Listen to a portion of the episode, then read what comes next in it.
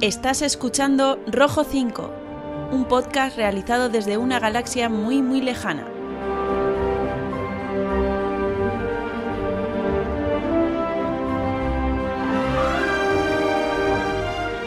Adéntrate con nosotros en este universo lleno de Jedis y Sith, de contrabandistas y princesas, de chatarreros y soldados de asalto. Un lugar donde la fuerza te acompañará siempre.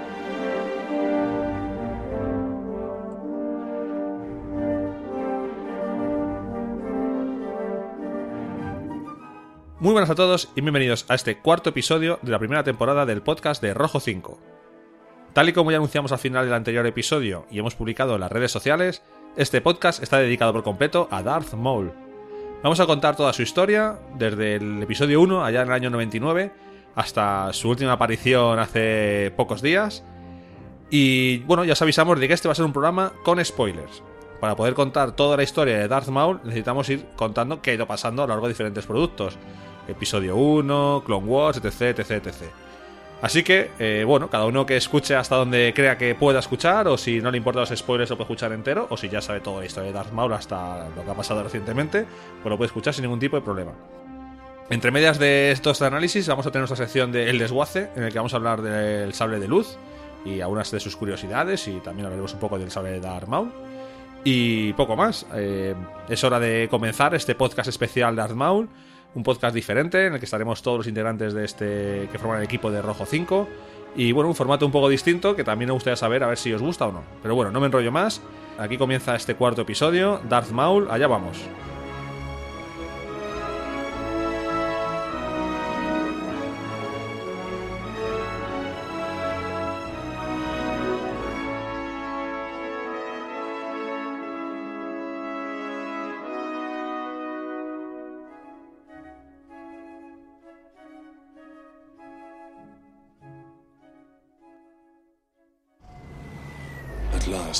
Reveal ourselves to the Jedi.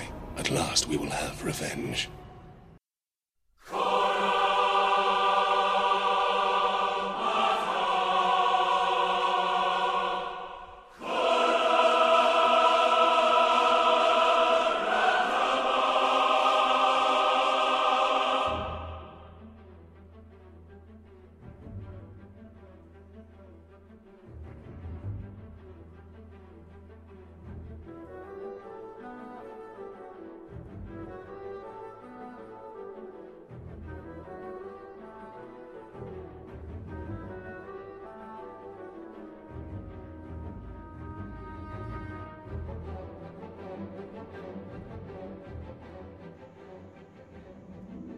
Como habéis escuchado, ha llegado el momento de revelarnos a los Jedi, ha llegado el momento de vengarnos en este episodio monográfico de Darth Maul.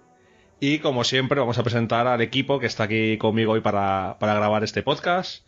Tengo por aquí a César Muñoz. Otto, ¿qué tal? Bienvenido. Hola, ¿qué tal? Vas a hablar de algo que no son cómics y de algo de las precuelas. Esto ya. Estás perdiendo Ya. ya todo, todo tu poder, ¿eh, César? Bueno, de vez en cuando me tengo que rebajar. no, porque como es una parte que... Esta parte sí me gusta, pues no me importa. Vale, vale. bueno, tras un podcast de descanso, sigue por aquí Nicolás Latorre, Pierce. Bienvenido de nuevo. Muy buenas.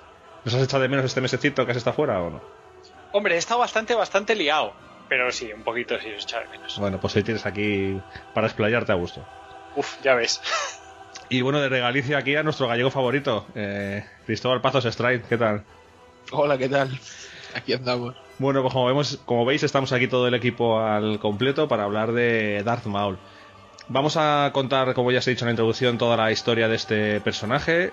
Vuelvo a repetir que eh, para poder contar esa historia de este personaje, pues va a haber spoilers sí o sí, porque hay que contar por el principio hasta el final y eh, hay que contar la evolución del personaje, con lo cual va a haber spoilers. Así que, como vamos a ir en orden, eh, cada uno que escuche el podcast hasta donde quiera y si no tiene miedo a spoilers o ya sabe todo de este personaje hasta lo último que ha salido, pues nada, puede escucharlo sin ningún miedo. Antes de nada, em, Darth Maul es un personaje que cuando salió ayer el episodio 1, del año 99, eh, causó bastante impacto. Yo no sé, eh, vosotros saber antes de empezar, ¿qué os parecía a vosotros este personaje? Cuando lo visteis, cuando sabíais que iba a ser el malo de, la trilogía de las precuelas, o bueno, se anunciaba como el malo al menos del episodio 1, si os impactó tanto, si os llamó la atención como, como a mucha gente o no. Venga, César, empiezo por ti. Tú que no eres el más amante de las precuelas que conozco, em, ¿qué te pareció Darth Maul? Eh, ¿Qué opinión te dio? Y bueno, cuenta un poquito de eso. A mí sí me, me impactó mucho cuando, cuando salí de ver la película. Fue una de las pocas cosas que, que me gustó. Eh, máxime porque eh, la verdad es que yo creo que este personaje llevaba, era como que se, había mucha expectación con él, ¿no? Porque iba a ser como el, el primer gran malo después de Darth Vader en, en el cine, en la Guerra de las Galaxias. Entonces había como que esa etiqueta siempre del nuevo Darth Vader, el sucesor, y tenía mucha inquietud por ver cómo iban a resolver el personaje. Y a mí, eh, la forma en cómo se hizo, pues a mí me gustó mucho, la verdad. Eh, al principio me quedé un poco flaseado con, como luego veremos, en cómo acaba en la amenaza fantasma, pero luego a la vista de lo que hizo George Lucas con sus películas, pues me agradó que, acabara como acabara, porque yo creo que lo hubiera despellejado, lo hubiera despellejado y lo hubiera destrozado. Entonces la imagen que tengo de él hasta la amenaza fantasma a mí me gustó mucho. Me gustó porque me llamó la atención, un personaje que más hablar actúa y, y me impactó mucho. Creo que sin decir o sea, diciendo muy poco, eh, tenía mucha potencia y mucha personalidad. Nico, ¿tú? Pues mira, la verdad es que yo eh, no sabía lo que me iba a encontrar porque, bueno, ahora os voy a joder un poquito, pero yo cuando se estrenó Star Wars tenía 10 años, la amenaza fantasma, entonces... ¡Ay, qué yo! ¡Ay, qué bebé! Todavía no estaba... no estaba muy metido, ¿no? Entonces yo no había visto prácticamente nada de, de información antes de haberla... Hombre, todos, ¿no? por aquí entonces ya estaba enamoradísimo de Star Wars y tenía la, trilogía original destrozada en VHS grabada de la, de la televisión, la tenía reventada las cintas ya de tanto, de tanto verlas, ¿no? Y, bueno, arrastré ahí a mis padres y demás. Y sí que recuerdo haber visto alguna vez pues algún cartel, alguna cosilla así, pero no me había impactado demasiado. Pero sí recuerdo perfectamente lo muchísimo que me impactó en la película el personaje. Y lo que comenta Otto, eh, estoy de acuerdo, o sea, es un poco un todo, ¿no? Que luego, luego iremos a ello porque he recopilado una serie de datos sobre la creación del personaje, ¿no? Eh, eso, la, la, la, postura, la actuación, los ropajes, el, la cara, la manera de moverse, un, poco todo, ¿no? Y el, hecho de que no hable, ¿no? Y, y, sobre todo, como ha dicho también Otto, el final, o sea, esa manera que tiene de morir que dices, eh, ¿qué? en la película, claro, luego ya veremos que la cosa cambia un poquito, ¿no? Eh, no sé, la verdad es que me dejó alucinado y salí muy, como ha dicho, el flaseado. O sea, salí de, la película, salí flaseado, diciendo, hostia, increíble. Strike. Bueno, a mí me pasa un poco como Nico, yo también tenía 10 años. Joder, César, tío, vamos a cambiar de colaboradores, tío. A ver, ¿qué pasa? ¿Que hemos sacado la guardería de casa o qué? Espera, que llamo, llamo, a mi hija. papioto, papioto. Madre Dios, vaya dos. Venga, anda. Encima ahora yo me siento... Mira, también, también te voy a decir que agradezco mucho que las películas estas se estrenaran cuando tenía yo 10 años porque las aprecié como mucho más, ¿sabes? Como... o sea, tú eres, sois uno de esos que le gusta eh, Jar Jar y esas cosas, ¿no? Vosotros dos. No, no, no, te pases. No, no, te pases no, tampoco es extremo, ¿no? Pero luego las ves con retrospectiva. O sea, tú vas al cine con 10 años, ves esa película y digo, hombre, aunque tenga partes aburridas, la disfrutas. Pero tú ves ahí efectivamente a Dar Maul que te ponen un malo con criterio. Yo me pregunté la mitad de la película si sería mudo o algo así, pero por lo demás, eso. A mí también me impactó mucho el, el personaje, la forma de vestir y tal. Y, y cómo, cómo, lo, cómo lo presentan de forma así súper misteriosa, que apenas, apenas habla, es todo actuación física más que, más que diálogo, ¿sabes? Y sí, a mí también me, me conquistó Narmol, la verdad. Bueno, yo tenía más del doble de los años que tenéis vosotros cuando visteis el episodio 1, así que voy a poder dar una perspectiva un poco más de otra forma, ¿no? Con los ojos un poco más de un adulto en un año, una época en la que no había internet, ¿no? Eso de ver rumores y demás, eso era ciencia ficción porque no, no había nada. Yo recuerdo cuando salía los pósteres y se veía esa imagen de Darth Maul ahí al final, ¿no? Con, con ese aspecto, ¿no? De negro y rojo, ¿no? Que ya todos conocemos. Es cierto que era muy potente, ¿no? A mí es algo que, que me impactó cuando, cuando iba al cine diciendo, joder, van a saber de este, de este personaje. Y era de las cosas que más me, me gustaban. Luego es cierto que es un poco descafinado porque habla poco eh, sale poco, pero lo que sale es se come la película, por lo menos a mi, a mi parecer. Así que, y bueno, por lo que, luego ya veremos que, que, por suerte no se quedó solo en el episodio 1 y ya veremos si lo que se ha hecho con este personaje pues os gusta, no os gusta y demás. Bueno, Nico, te voy a dar paso para que empieces a contarnos un poco, pues eso, cómo surge un poco este personaje, qué datos sabemos de él, tanto de, pues, del personaje de Armor en sí, como bueno, el único actor de vida real que ha, que ha interpretado a este personaje. Episodio 1, La amenaza fantasma, año 1999. Venga, Nico, eh, todo tuyo. Pues eh, vamos a. Lo primero que quiero hacer es, mm, bueno, eh, que nos preguntemos quién es Darth Maul, que básicamente eso es un Zabrak de Dazomir. Eso luego ya lo extenderán, pues eso, Otto y Strike en las siguientes partes. Y con respecto a la amenaza fantasma, en el primer momento en el que le vemos, bueno, aprendemos que es el aprendiz de Darth Sidious y básicamente es enviado a raptar a la reina Midala y a llevarla a Naboo para que firme el tratado con la Federación de Comercio que, que bueno, que ratifique la invasión ¿no? de, de Naboo. Eh, en todo momento, la verdad es que, como ha comentado Rick, eh, tiene una presencia escasísima en la película, pero cualquier momento, cualquier aparición que tenga es terriblemente impactante.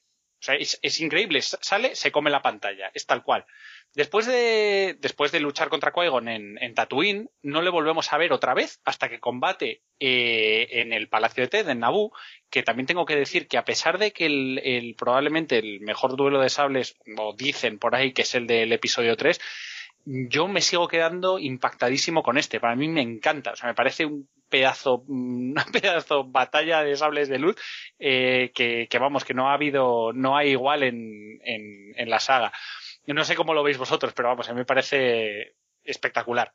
A mí la eh, lucha de sables de esta película me gusta bastante más que la de la tercera. Es que es increíble. Porque la de tercera se me hizo eterna, entre otras cosas. Pero me gusta bastante más.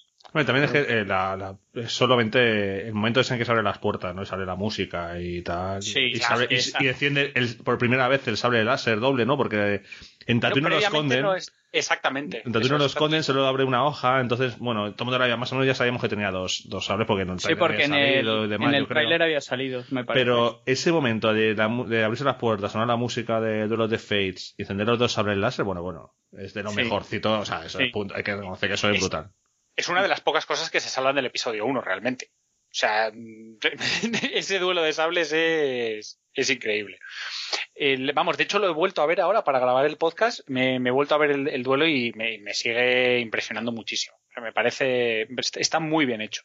Entonces, bueno, eh, después de ese momento en el cual se abren las puertas, como ha dicho Rick, ahí sale, eh, sale eh, Maul y abre los, las dos hojas del sable, se empiezan a pegar y les consigue separar a Qui-Gon y Obi-Wan, bueno, como recordaréis, y Maul le consigue matar, mata a Qui-Gon Jinn y a continuación eh, Obi-Wan le vence, corta por la mitad y cae hacia un pozo que parece no tener fondo.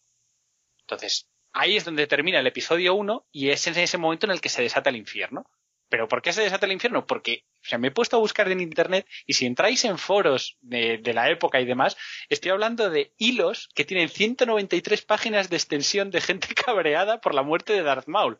O sea, no, no 10, no 20, no, 193 páginas de gente cagándose en Lucas por haberse matado a Darth Maul, a un tío que sale en cuánto tiempo de metraje puede ser, 10 minutos. No sale más. No sé cuánto durará el, el duelo de sables, pero vamos, Boba Fett, Boba Fett, no sé si sale más en total, ¿eh? y, y, habla menos. Es muy similar. Boba Fett es muy similar, pero pensad que Boba Fett sale en las tres películas. Pero, bueno, bueno, bueno, en las tres, en las tres, tú eres de la generación de 10 años, pero seguro que en el episodio 4 no, no salía Boba Fett. Bueno, en el episodio 4 es verdad que no sale, cierto. No, ahora sale, no pero no salía. Claro. En, en, ah, bueno, en la original, no, debía, original ah, no, lo sabía, no sabía que le habían. Ay, que le habían madre, madre mía, estos polluelos. No, Estas cosas sale. que no sabemos. No, yo, yo, creo que no sale en la, ni en la revisada. ¿eh? Sí, sí sale, sale cuando está con sale con Boba Fett, que va Han Solo y se junta con él y sale, sale ah bueno Boba claro Fett. sale cuando está con con Java, con con Java, Java sí. en el sí cierto, cuando cierto. termina la escena creo que hay como una especie de barrido de cámara o algo así sale él. eso es o sea, pero en la original no estaba que Java era un tío gordo bueno, eh, a ver, al caso, a lo que estábamos, bueno, o sea, que digo que el, el actor que hacía de, de Java era un tío gordo que no. mm, Entonces, bueno, el caso es que eso, o sea, entráis ahí y veis eso, 193 páginas. O sea, no, no, que cada una tiene 10 o 12 comentarios de peña cabreada. Entonces, eh, hay un bueno hay un crítico de cine que se llama Roger Ebert no que bueno es el, el, el, que acuña el término el efecto Stormtrooper vale el principio de puntería del villano que dice que los antagonistas de la historia a pesar de su obvia superioridad son irrealmente efecti o sea, son irrealmente inefectivos en combate contra los protagonistas.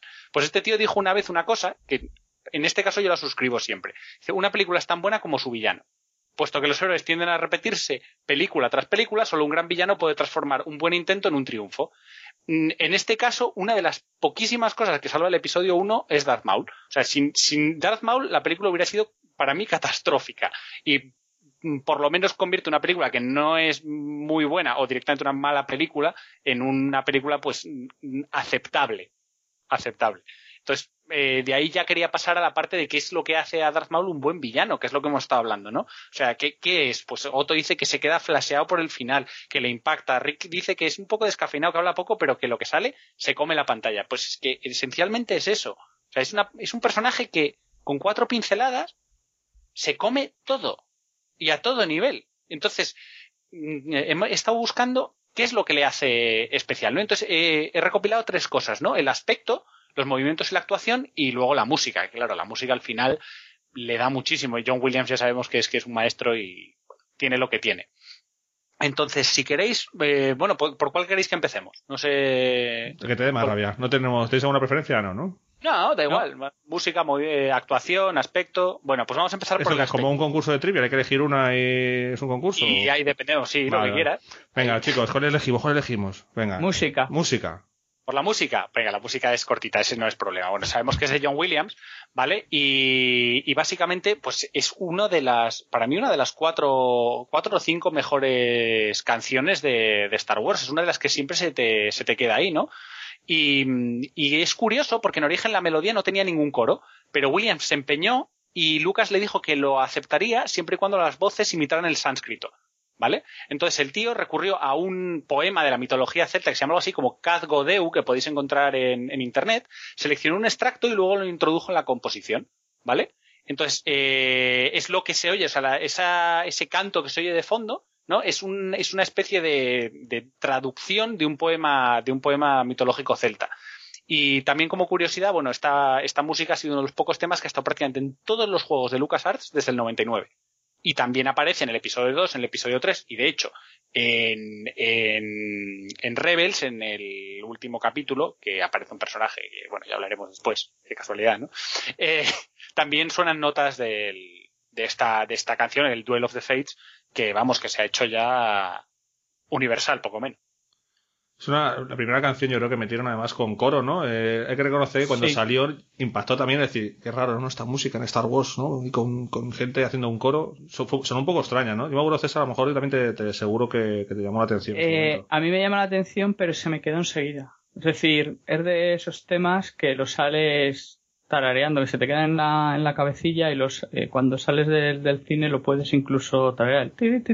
¿Sabes? Que a mí, a mí es que me, es lo que parte que más me gustó, entonces mm, fue sorpresa, pero, pero muy agradable, ¿sabes? Que no, no tuve un impacto, no me encaja. No, es que como la escena, como, como has dicho tú antes, es ya de entrada tan potente y luego la lucha, además, que no habíamos visto esa lucha antes, eh, era tan, me pareció tan buena, pues es que ahí la música está clavada y, y yo salí con ella en la cabeza.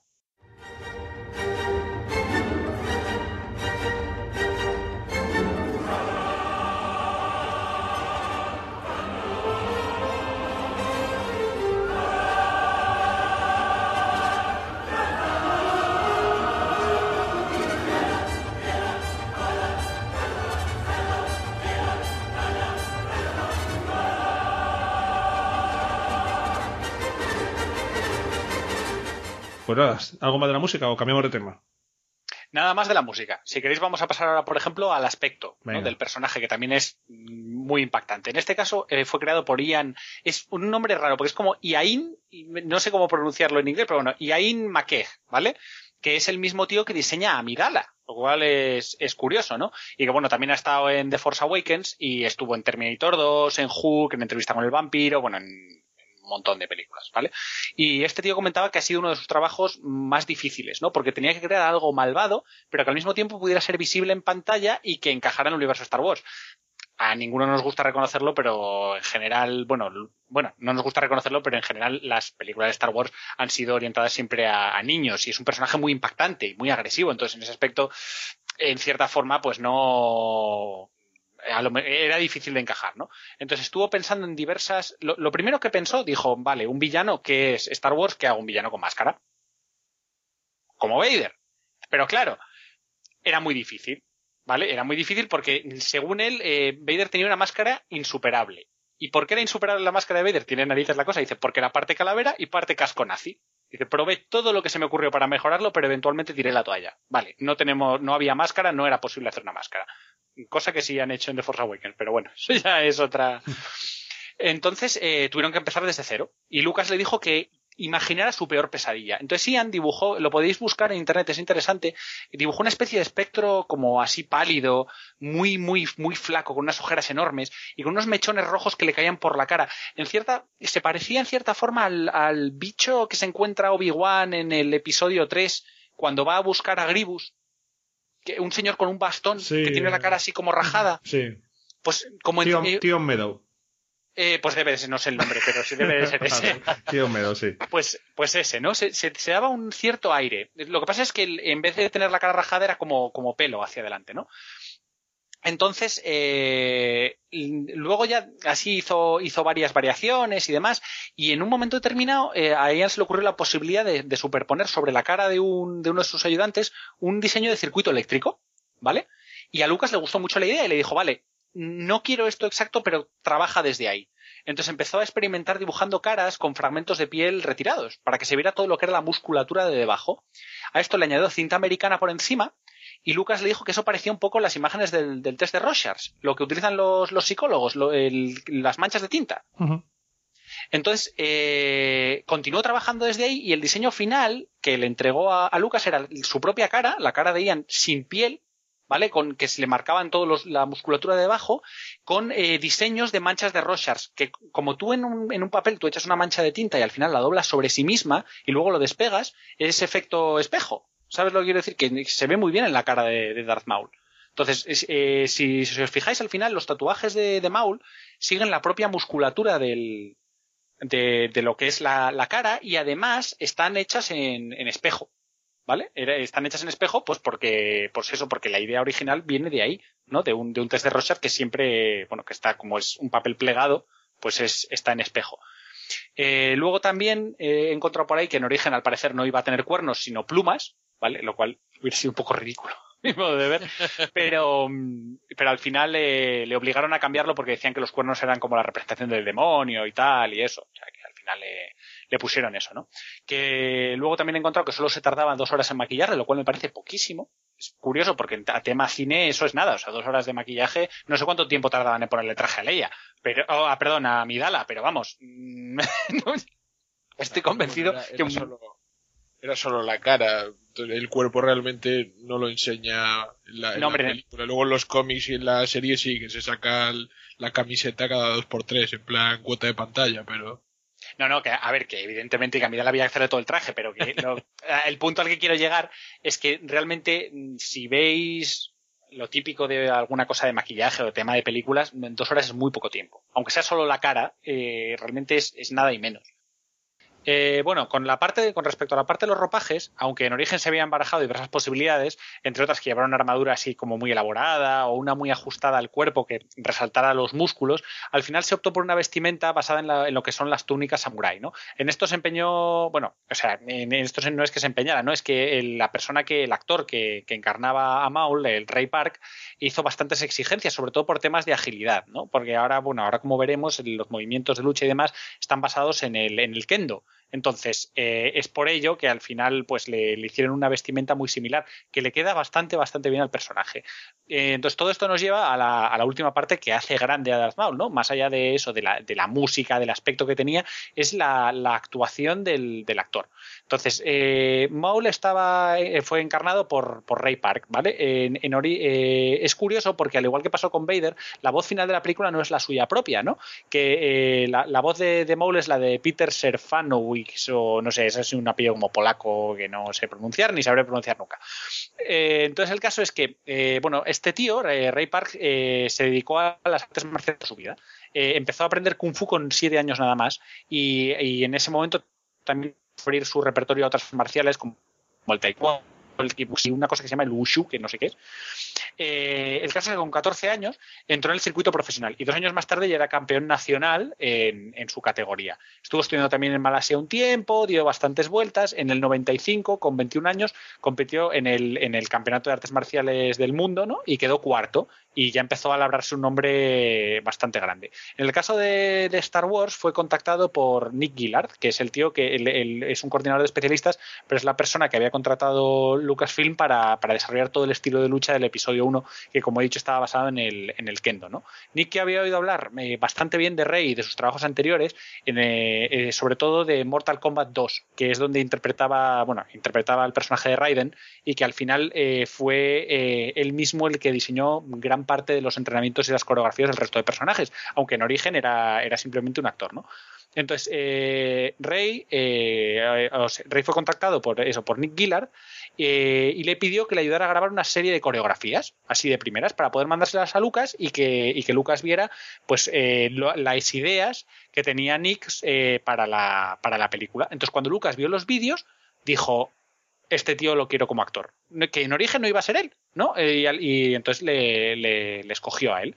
Y, nada, Rey entró directamente a la película, eh, colaboró muy activamente en todas las coreografías de su personaje y después no creéis que ha hecho mucho, o sea, sigue teniendo ahí una, una, tiene una academia en Inglaterra de artes marciales y demás, pero la otra única película que sí que se le ha visto es en, X-Men, la, la, del la del año 2000, la primera, eh, que interpreta a Sapo. Es el mismo tío. Sí. Y no, no se le ha visto mucho más. Ha hecho alguna otra cosilla, así y eso, pero, pero vamos, sobre todo eso, Mortal Kombat 2, X-Men y, y, la amenaza fantasma, ¿no? Entonces al final, pues eso. Creo que este era el jinete sin cabeza en Sleepy Hollow. Sí, sí, de hecho también. No, es verdad, ¿eh? es cierto, también lo es. Buscando cosas como el de él me llama la atención, tío, anda, mira. Sí. No tiene una filmografía luego muy extensa, ¿no? Porque, bueno... cuatro, cuatro, cosas, ¿eh? Sí, y sí y de hecho creo que en, en Sleepy Hollow eso, bueno, era doble. Hace las escenas, claro, exactamente. Claro, exactamente. Pero al final el jinete sin cabeza, ¿qué hace? Hace cuatro cosas. No la recuerdo muy bien esa peli, pero. No, se le ve que, bueno, tampoco a lo mejor es su. Aunque es actor y, y, se, y, se presenta como tal, el tema de las artes marciales a lo mejor está más presente en su, su vida profesional o lo alterna y no se dedica en pleno al cine. Es un tío muy majete, además, eh, las convenciones y eso que va, el tío se tira bastante el rollo. Porque siempre le piden, oye, cógete un solo láser doble y haznos unas coreografías y tal. Y el tío se presta bastante a ello, bastante simpático, ¿eh? para ser una persona así que tampoco ha tenido, a ver, ha salido una película Wars eh, actuando, pero tampoco, como decís, es una cosa muy... Eh, que ha tenido muchos papeles y demás, es un tío bastante enrollado, se porta bastante bien con los fans y aprecia bastante bien a la gente, así que en ese sentido de hecho, recientemente hizo unas declaraciones que dijo que, ya que Disney iba a hacer spin-offs y demás, que él estaría más que dispuesto, como no, ¿no? También lo está yo, no te jode, a hacer un spin-off de, Darth Maul y actuar y demás. O sea, que le, gusta mucho el personaje, ¿no? No es como. Ay, ¿cómo se.? no me sale ahora el nombre. Como Obi-Wan, joder. Ah, como Ale Guinness. Que, como Ale Guinness, coño. Que harto de. que odiaba con toda su alma el personaje de Obi-Wan, Star Wars y todo lo que se le echara por delante. Sí, sí. No, no, este está bastante orgulloso de su personaje y le gusta bastante el mundillo. Eh, a ver, una cosa, buscando si la gente teclea en, Google el nombre de, Ray Park, eh, pues aproximadamente en la mitad eh, verá la, escena en la que sale Amidala corriendo y detrás lleva a los soldados de, de Naboo y en él se hace un zoom y está Ray Park que hace de esto ahí. Hostia, qué fuerte. Bueno, eso pasa bastante en Star Wars, ¿no? ¿Eh? Muchas cosas al final. Además, imposible conocerle porque, eh, obviamente, sin el, yo sin el maquillaje sería imposible conocerle, imposible. Estaba hablando ahora con Alba de eso justamente, del tema del maquillaje, y cuando le enseña la foto dice, pero este este tío, yo pensé que el que hacía de Darth Maul era negro. o sea que con eso ya te lo digo todo. Era más fácil, se ahorraban la mitad, ¿no? Se hubieran ahorrado la mitad del maquillaje. Claro, sí, desde luego. En, en los X-Men, en el momento que salió, yo tampoco creí que era el mismo. Tampoco vi que era el, no, sé, no me fijo en los nombres de los actores pero yo tampoco vi que era el mismo actor. ¿sabes? O sea, Yo que- sí, en ese momento sí lo sabía, porque había salido lo de no, va a salir eh, el que hacía Darth Maul en X-Men y tal, entonces yo estaba atento. Luego es cierto que el papel que tiene ahí de Sapo tampoco es muy extenso en esa película. Pero bueno, está haciendo ahí un poco el moñas, bailando un poquito así y tal, y también escenas sobre todo de, también de, un poco de algo acción. ¿no? tuneado, Mm. algo tuneado también. Sí. Bueno, una cosa que no hemos hablado mucho de Darth Maul es el sable láser, ¿no? Es el sable láser de doble hoja, tan famoso ahora, ¿no? Y tan peculiar de ese personaje, ¿no? Tan particular. Luego ya mismo pasando al E3, en la visualización de trilogía sea de cuatro hojas, ¿no? Ya vamos, esa coña ya, ya se ha dicho, ¿no? Que cada trilogía tiene, la primera trilogía tiene una hoja, la segunda trilogía dos, y a la tercera pues ya tiene el de Kylo Ren con tres. Eh, Sable de doble hoja, ¿qué, os- qué os pareció eso? ¿Os pareció un acierto? A ver, para la forma de luchar del personaje encaja a la perfección y un combate de dos contra uno como vemos en esta película, que claro, nunca habíamos visto, eh, queda fantástico, pero ¿os gustó? ¿O sois de esos que decís, mira, a mí dame un sable láser normal, de una hojita de toda la vida, que es que yo soy muy, muy romántico? César, por ejemplo, tú, que eres un poco de meda. Esta coletilla va a durar todo el podcast. No, desde luego. A mí me pareció un- una innovación muy acertada, porque como tú bien has dicho, para la forma de luchar del personaje luego ves que, que, que encaja perfectamente. A mí, a mí todas estas cosas, si, si luego ves que de alguna forma se acoplan bien, pues eh, es complicado decir, joder, mm, qué mal queda, ¿no? O ser tan purista de que es que el sable solo tiene que ser de una hoja y todas estas historias. Y me parece muy importante además porque a lo mejor no fue así, pero también marca un poco la tendencia a que puede haber sables diferentes, ¿no? Luego en, en el episodio 2 vimos el, el, el- mango incluso de, del conde Doku que, que es, como torcido, ¿no? Que creo recordar. Entonces, todas esas serie de, de variaciones sobre los láser, o sea, sobre las espadas láser y que haya varios modelos, a mí siempre me ha parecido un acierto porque al final no tienen por qué ser todos iguales, ¿no? Eh, concretamente este sable a mí me pareció pues, pues bastante espectacular, ¿no? Sobre todo cuando salen y que para su estilo de lucha pues va perfecto. Ahora eso también, eh, Strike, venga, tú. Hombre, imagínate, yo tenía 10 años, para mí eso fue un, un orgasmo friki, ¿no? Pero... Su primer orgasmo. Pero bueno, a ver, también yo creo que cubre un poco las exigencias del guion, ¿no? Era la primera pelea doble de Star Wars, digamos, y dijeron, si le ponemos, si le ponemos un sable, no es creíble que, que no se lo cepille que entre los dos. Y ponerle uno en cada mano tampoco. Vamos a crear y vamos a crear aquí un sable especial para que pueda pelearse con los dos de forma coherente, ¿sabes? Pero luego ha habido, pues luego ha habido personajes que han llevado dos sables y, y también me ha parecido brutal. También, ¿eh? también, Sí, también, pero Ahsoka lleva, Ahsoka lleva dos sables, ¿no? Normalmente. Sí. ¿no? Sí, Bueno, pues- sí. sí. A partir de no sé qué temporada se lo ponen, si le ponen uno más pequeñito, ¿no? Y ahora ya en Rebel sí tiene, sí tiene dos. Assassin's Creed 3 también lleva dos sables de serie. Al fin y al cabo, mm, bueno, pues, mm, va reflejando también muchos modos de lucha de lo típico, ¿no? Además, eso es muy- como muy de que de arma a una mano, a dos manos, eh, dos armas de mano, pues eso se va viendo reflejado también en, en el tema del sable láser. ¿Tú, eh, Nico? Yo lo único que tengo que decir, hay un vídeo por ahí en YouTube, en estas entrañas, bueno, en estas zonas raras de Internet, en el cual eh, Arguiñano está cocinando y de repente coge un huevo, lo abre sobre la sartén y empieza a gritar ¡Tres yemas! Los huevos de Arguiñano tienen tres yemas y se pone como loco. Pues igual, igual, igual estaba yo en el episodio 1 en el cine cuando de repente el otro aparece y saca dos hojas y digo yo ¡Dios! ¡Dos! ¡Dos! Entre el, entre el del orgasmo y, la- y las yemas de huevo, madre. Increíble. Y es muy gracioso además que digáis lo de que le pega. Que le pega al personaje y que le pega al tío y al estilo de lucha.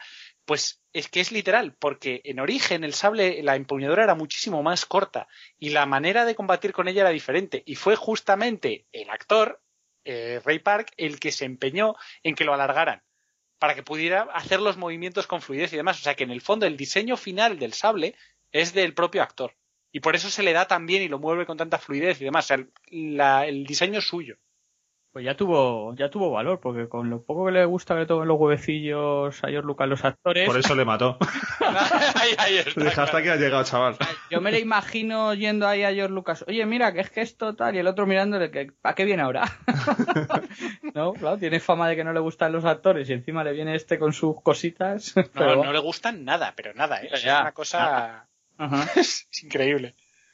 Bueno, eh, antes de poner fin ya a esta parte del episodio 1, ¿no? Entrar en toda la introducción de Darth Maul, a me gustaría comentar una cosa que a mí hay una escena que me encanta de... Es un cachín, no es una escena, es como un segundo de metraje con la música de fondo, eh, Darth Maul dándole vueltas al sable y con la fuerza coge un cacho de algo y lo tira contra la pared. No sé si os acordáis de qué escena os, os digo. Sí, cuando abre, pero cuando para abrir Sí, la al puerta. principio abre la puerta, están luchando y de repente coge. Buah, es que ahí ese momento es Darth Maul, es brutal. En ese momento te das cuenta de la potencia que tiene ese personaje, ¿no? De, de, de realmente eh, es malo. O sea, llega un punto en el que, a ver, Vader es Vader y siempre será Vader, pero dices, joder, este tío es malo de cojones.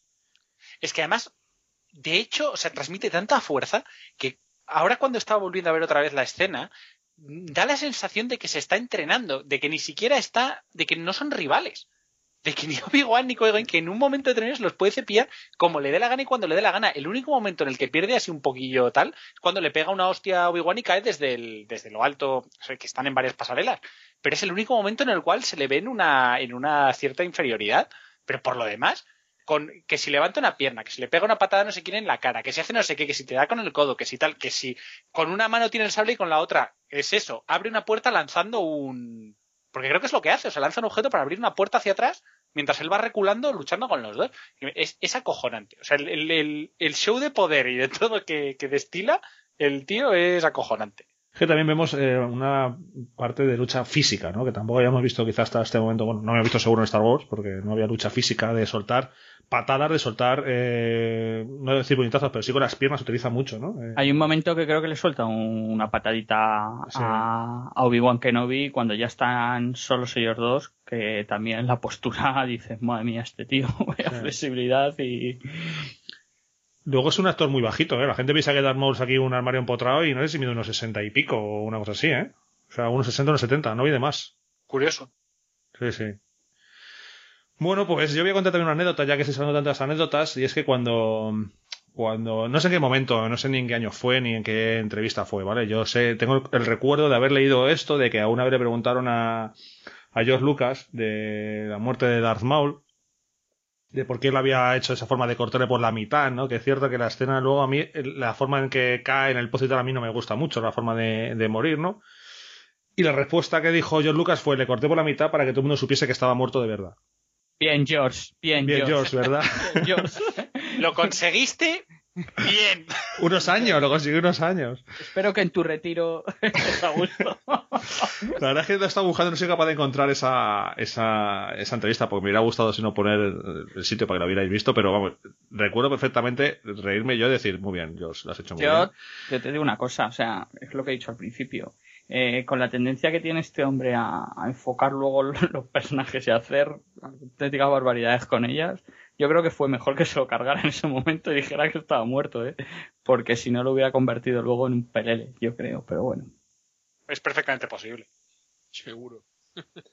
Bueno, pues vamos a pasar al siguiente apartado de la vida de Darth Maul. Sabemos su historia hasta el episodio 1, muere, en teoría, eh, los años pasan en la vida real y en la vida no real. Y de repente, eh, hablando solamente de, exactamente del nuevo canon de, que estamos tratando en este podcast, llega, llega el rumor, cuando está en la temporada de las Guerras Clon, de que vamos a, a ver la, resu- la resurrección de un personaje. Y se nos presenta que Darth Maul vuelve a la vida en, en Clone Wars en, en tres temporadas, además. Eh, parte de la temporada 3, parte de la temporada 4 y parte de la temporada 5.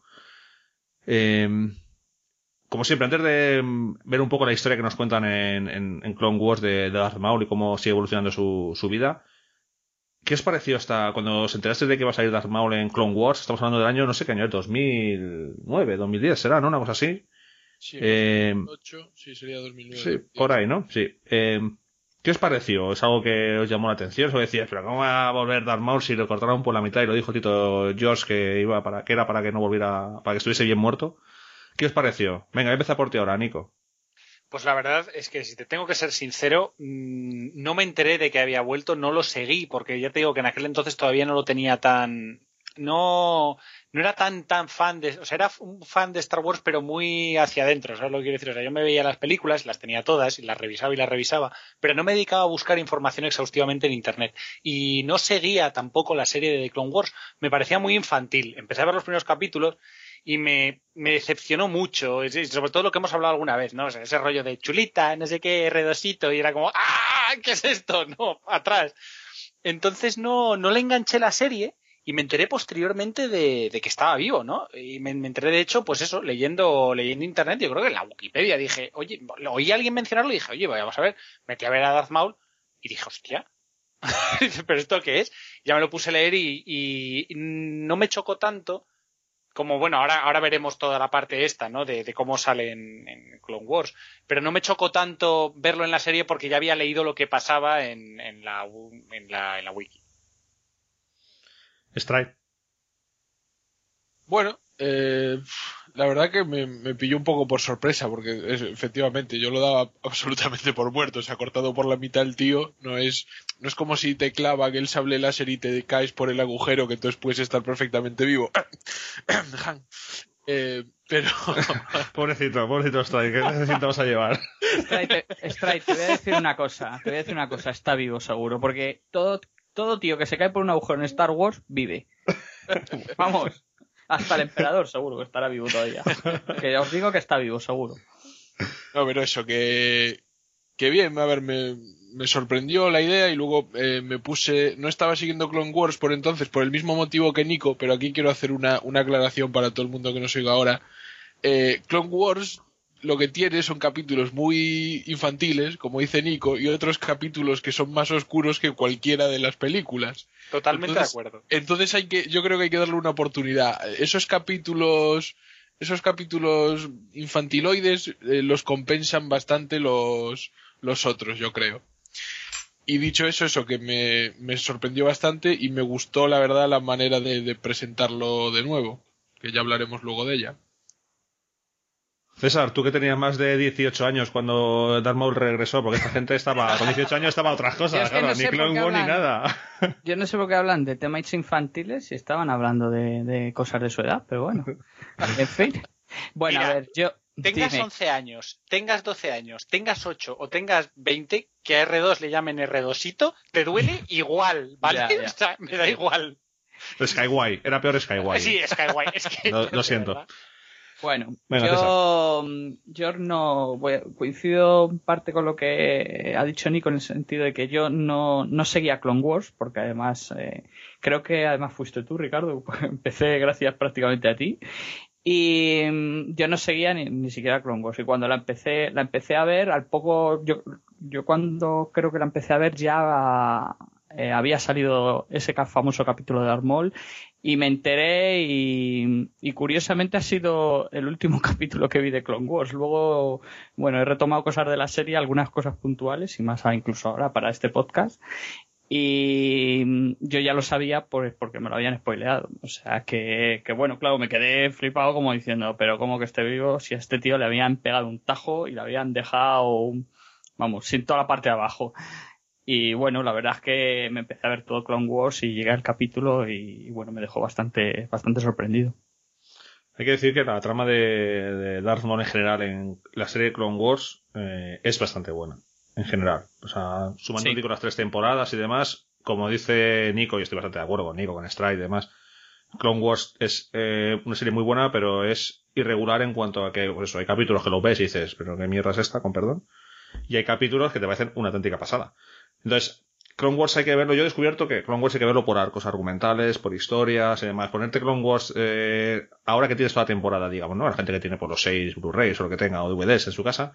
Si empiezas a verte Clone Wars, empiezas a ser el primer episodio, segundo, tercero y cuarto, claro, es que se te mezclan tantas cosas, barrio para abajo, que yo, eh, es más difícil de seguir. Hoy en día, siendo la cronología y siendo los arcos que te gustan, tú dices, venga, voy a ver el arco de todo Mandalor, y esos son muy buenos. O el arco de Darth Maul, o el arco de, yo qué sé, de, de los cadetes y demás, que está muy bien. Y te Sí. quitas, pues yo que sé, te quitas al capitán tiburón, que a mí esos capítulos me parecen infumables, los de que están ahí en, con los Mon Calamari. Te quitas a los de Jar Jar, por supuestísimo. y, y sacas cosas bastante interesantes. El A mí los de Mandalor capítulos- en particular mola mucho. Sí. ¿Cuál? El de Mandalor. El de Mandalor, sí. Mm. Y los capítulos de donde ves como adie- eh, el adiestramiento que tienen los clones, a mí me pareció Eso es, brutal. cadetes, tal, eso Sí, está sí, muy bien. a mí me parecieron brutales. ¿eh? Bueno, pues Clone Wars temporada 3. Eh, Stride, creo que te has preparado un poco esta parte de Clone Wars. Eh, cuéntanos un poco cuál es la historia un poco de qué pasa con Darth Maul por aquí, todo lo que nos quieras contar de, de esta parte. Bueno, pues hacemos un poco un un batiburrillo general. Eh, los dos primeros capítulos en los que aparece, empieza, lo introducen en la, a mitad de la temporada 3. Eh, con el personaje de Savage Opress le, dicen que tiene que buscar a un, a un hermano suyo, ¿no? Y entonces ahí ya te dejan la mosca un poco detrás de la oreja, pero como por internet ya lo habían spoileado seguro, pues ya sabes quién es, ¿no? Eh, lo presentan un poco ahí en, o lo mencionan o sale una bola de cristal y pasan varios capítulos, de hecho hasta la siguiente temporada no se lo encuentran. Entonces eh, lo va a buscar y, y lo encuentra en un, en un planeta del borde exterior lleno de chatarreros que lleva viviendo allí en un, en un pozo un, un montón de tiempo.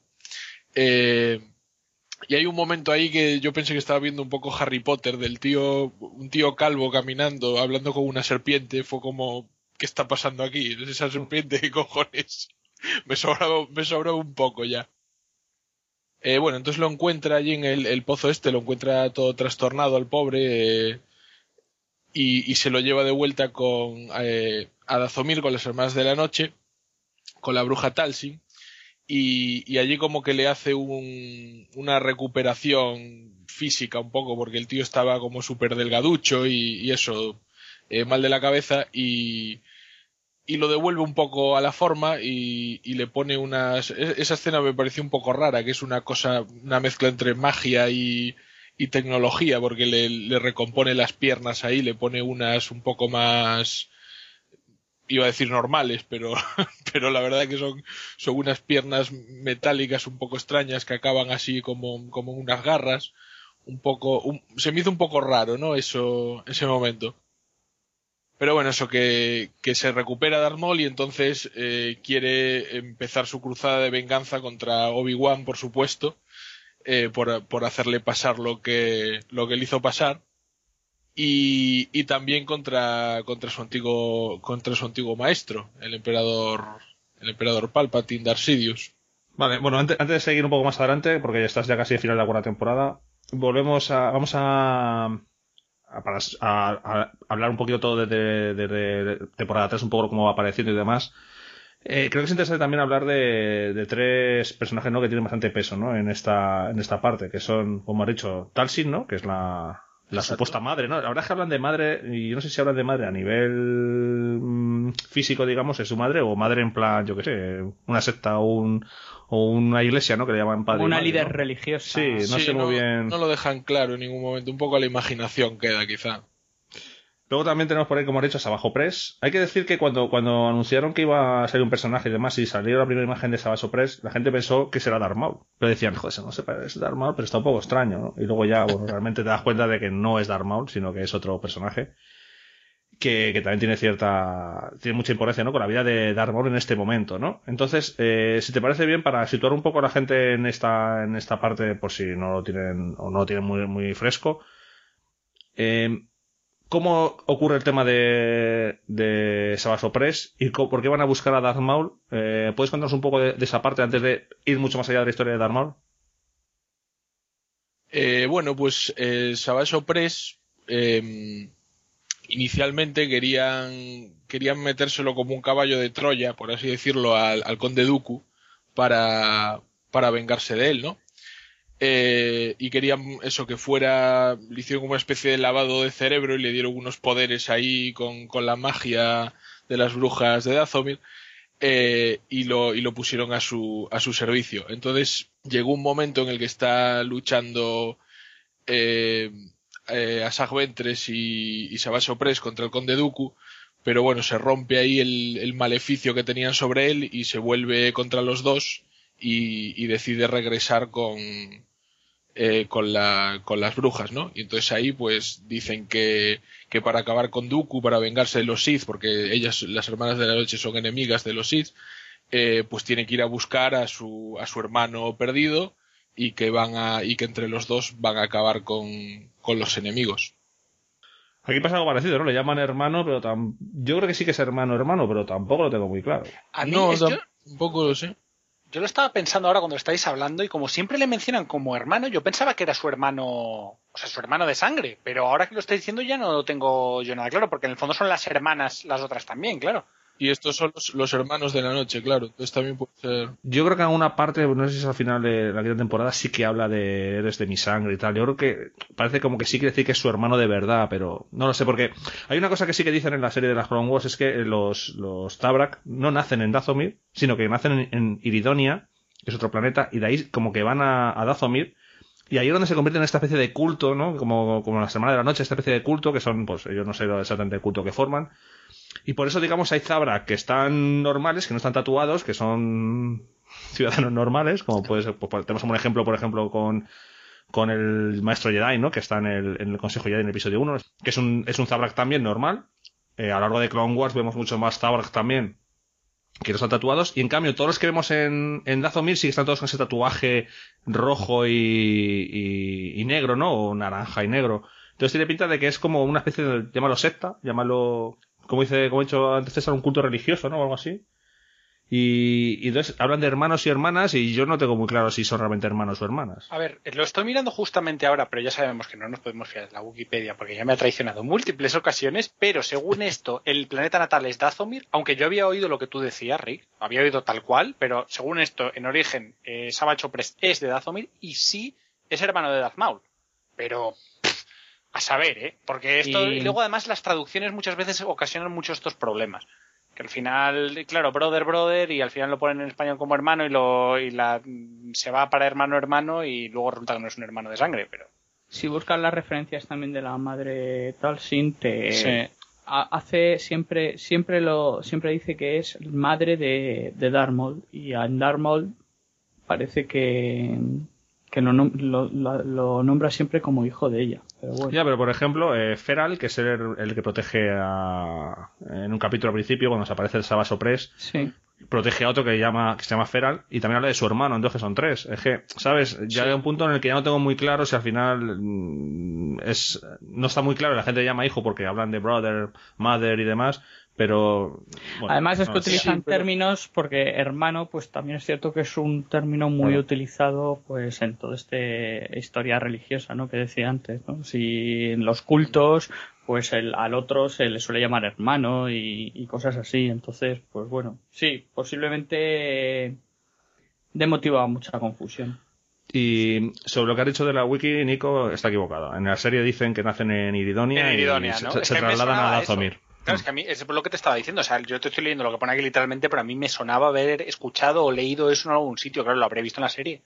Bueno, em, tenemos un poco a Sabaso Press, un poco contado ya Stray lo que ocurre, como mm, después de que eh, Doku se quede sin, sin Ventress, porque Palpatine le obliga a que la mate o intenta matarla, entonces, bueno, pues eh, realmente eh, Ventress un poco va a Dathomir y dice, me quiero vengar de Conde Doku, también nos cuentan un poco ya de la historia de Sap Ventress, que lo dejaremos para, para otro podcast. Y, y crean esta estrategia, ¿no? De, bueno, pues metemos otro asesino, metemos un, uno de, las, eh, de los de aquí de Dathomir, un varón, que le transformamos un poquito, le hacemos un poco así más cañete, que le hacemos que los cueros crezcan un poquito más y tal, porque es lo que básicamente le hace, le, le ponen, le meten hormonas y le ponen Sí. ca- cachas y le crecen los cueros una, una burrada. Y, y se dejan a, a, a, a Doku un poco, pues eso, como infiltrado, ¿no? Y cuando llega el momento, pues intentar matar a, Doku, que es el plan. Cuando eso falla, ahí es cuando vemos realmente la primera vez a Darth Maul, en esa bola de cristal de la, de la madre Talsin, ¿no? Y, y cómo eh, le da un talismán, ¿no? Para que le dice, busca a tu hermano, a que sigue vivo, ¿no? Busca a tu hermano Darth Maul. Ahí no sé si lo nombran como Darth Maul, pero bueno, ves la imagen y demás y queda bastante, bastante claro. Eso es lo que vemos en la tercera temporada. O sea, realmente ahí te dejan con el gusanillo de ves eso y, y no tienes más. Y es un poco como, qué cabroncete sois. No se ve nada más en esta, solo menciones y lo de la bola de cristal y poco más. Y entonces ya es cuando vamos a la temporada, a la temporada cuarta, ¿no? Y, y vemos esa, esa búsqueda de, de Sabaso Press de, de su hermano, ¿no? Y es un poco lo que has contado, ¿no? Esa serpiente. En un planeta que es un planeta eh, Lozo Menor, planeta vertedero, Un poco Sí. así. Y la verdad es que eh, cuando vemos a Darth Maul, aparte de que está como una auténtica regadera, tiene unas, a- unas patas de araña que tampoco nos explica muy bien dónde salen, ¿no? No, eh, pero bueno, eh, estando en un planeta ahí lleno de, de chatarra, pues oye, me imagino que, que habrá tenido que aprender a hacerlo él, o a lo mejor alguien de, del planeta que no nos presentan, ni nos presentarán, a lo mejor le, lo recompuso para utilizarlo en sus planes, pero al final no funcionó, quién sabe. Yo saqué una conclusión ahí, es que cuando, bueno, una conclusión que es mi idea, que no sé si es correcta o no, evidentemente, pero cuando salen los chatarreros o los respirafuegos son como criaturas medio metálicas, ¿no? Son como Sí. criaturas un poco cibernéticas. Entonces yo he pensado que o bien los propios chatarreros igual le consiguieron reconstruir o igual yo que sé, allí en ese planeta, no sé, es un poco, un poco extraño porque digo, hay como criaturas medio vivas, medio máquinas, entonces es un poco, Mm. es un poco extraño, pero la verdad es que no nos lo explican. No sé vosotros, eh, César, Nico, si de esto habéis visto algo, tenéis alguna, alguna idea. No, Eh, yo no tengo ni idea, pero recuerdo que en su momento lo busqué. Lo que pasa es que ahora mismo no, no recuerdo cuál era la, la explicación de que tuviera las patas estas mecánicas. Pero a ver, eh, o sea, sí que recuerdo que él se queda vivo o mm, lo dice como por la fuerza de la ira y de todo ese Sí. tipo de. Sí, sí, eso sí. Eh, pero no sé, o sea, no, no me acuerdo. A ver si lo encuentro, voy a buscarlo, ¿vale? A ver si lo, a ver si lo encuentro en un momento y veo de dónde salía eso. él se supone que después del, del- de la caída, él no sé si se consigue agarrar a algo o está cayendo o alguna historia y realmente lo que le mantiene con vida es eh, pues esa especie de llamada a la fuerza, a la ira, eh, incluso ya yo creo que ahí empieza ya a gestar su futura venganza, ¿no? Entonces esa rabia es lo que se supone que le mantiene con vida, con vida y cae a, a- a- al fondo, no sé dónde. Lo que no deja, sí es cierto que no deja claro es al final cómo le enganchan todo eso, pero ese es el motivo de por qué queda con vida. Sí, lo dice, lo dice claramente. Dice, mi odio es lo que me ha mantenido con, con vida, sí. ¿no? Eh, porque además todo el mundo da por hecho que Darth Maul está muerto. O sea, cuando se enteran Obi-Wan y demás, dicen, ¿cómo que ese tío está vivo? Ese tío está muerto. O sea, eh, todo el mundo piensa que ese tío está muerto. Nadie en ningún momento ha sospechado que Darth Maul ha podido sobrevivir. Hasta Lucas lo pensaba. Hasta Luca lo Imagínate. hizo cuando... Fíjate. Y al final... a- Filoni consiguió resucitar a- al que Lucas había cargado de una forma definitiva, según él. Bueno, luego pasar un poco lo que dices tú, ¿no? Llegamos a ese momento en que se lo lleva a- a- de vuelta ahí a Dazomir con la madre Talsin y le cambian esa, ese- esas patas de araña por unas patas... A mí me recuerdan mucho a las de Gravius. La gente que lo tenga un poco en, en mente. Sí, Las patas de Darth Maul son muy similares a las patas Sí. de, de Gravius. A mí, Sí. a, mí no me, gu- a mí no me gustaron mucho, ya te digo. Además, la, la, la escena yo me quedé un poco en plan de. What the fuck, porque se ve todo ahí con el color verdoso este del humo mágico y de repente se le recomponen las piernas y digo yo, pero ¿qué, qué está pasando aquí, sabes? Sí. Se supone que usan los cachos del, del cuerpo que le han quitado. O sea, lo- le- Sí, la parte sí. de la araña usan, pero bueno, sí es cierto que es todo muy, muy etéreo, ¿no? Ahí- O sea, consigues, consigues dejarle dos piernas y no consigues dejarle unos piececitos como Dios manda. Exactamente. Normales. Ah, Eso chirría un poco, ¿eh? Yo es que no sé si me. Yo quiero. Yo. Aquí hay una cosa que está mirando estos días y es que eh, no consigo encontrarlo, ¿vale? Y seguramente a lo mejor alguno de nuestros oyentes lo sabrá bastante mejor. Pero yo recuerdo que antes de que a Darth Maul le resucitaran aquí en Clone Wars, ya había, no sé si algún producto, algún cómic, algo alternativo en el que salía Darth Maul con esas patas. Entonces, hay una sensación de que, de que Filoni lo que hizo fue simplemente, pues bueno, manejar esa, esa, esa parte, pero es que lo he estado buscando y no soy capaz de encontrarlo. Seguramente mucha gente dirá que lo tengan bastante claro porque yo tengo la sensación de que Darth Maul ya había vuelto en algún producto de Star Wars, no sé si en algún cómic de estos de fuera de línea temporal, o alguna cosa de estas de un what if de algún tipo, pero ahí me suena. Yo creo que lo que hicieron fue copiar esa, esa parte, pero bueno, tampoco lo, no estoy seguro. Yo reconozco que esa parte no la he seguido mucho y, bueno, si alguien sabe de lo que estoy hablando, pues que nos lo diga y así nos saca de dudas. Bueno, ¿qué más, Stride? ¿Qué más eh, tenemos después de que le repone esas patas eh, a los Grievous? ¿Qué, ¿Qué ocurre con él? Eh, bueno, pues eso, la temporada 4, lo que habíamos comentado de cuando le hacen el, eso, el cambio de cuerpo, eh, la, la operación bikini que se hace en, en Dazomir, y el siguiente capítulo que nos, que nos presenta, pues es que intenta llamar la atención del, del Consejo Jedi eh, para, que, para que venga Obi-Wan para poder vengarse de, vengarse de él. Entonces van por, por distintos planetas cargándose a gente para que, para que vengan a pararle los pies los, los Jedi. Y, y cuando Obi-Wan va, porque le dicen que tiene que ir, que tiene que ir solo porque no es, porque no es la jurisdicción de, de la República, eh, se encuentra, se encuentra luchando contra ellos y aparece Asajj Ventres para ayudarle en plan aliada, aliada inesperada. Y, y entonces escapan eh, los dos hermanos y dicen que bueno, que puede esperar más tiempo para vengarse, que ya ha esperado bastante. Y este es lo último que sabemos de Darth Maul en la, en la temporada 4. ¿Qué os parece a vosotros, chicos, esta- toda esta parte, César, por ejemplo? Bueno, a mí eh, no me no me llegó mucho, eh, sobre todo la parte última esta de Obi-Wan aquí con Asap Ventres, pero sí me, me parece que luego si la ves en el contexto general, ¿no? De todo su arco argumental, eh, me gusta el hecho de que, bueno, el personaje aquí ya empieza, tiene muy claro eh, es su primer objetivo. No sé si aquí ya él empieza a nombrar también a que busca vengarse de, de Darth pero sí me gustó pues toda esa parte en la que él pues necesita ir a Obi-Wan Kenobi a por Obi-Wan Kenobi porque está totalmente y obviamente obsesionado con todo con todo aquello que ocurrió.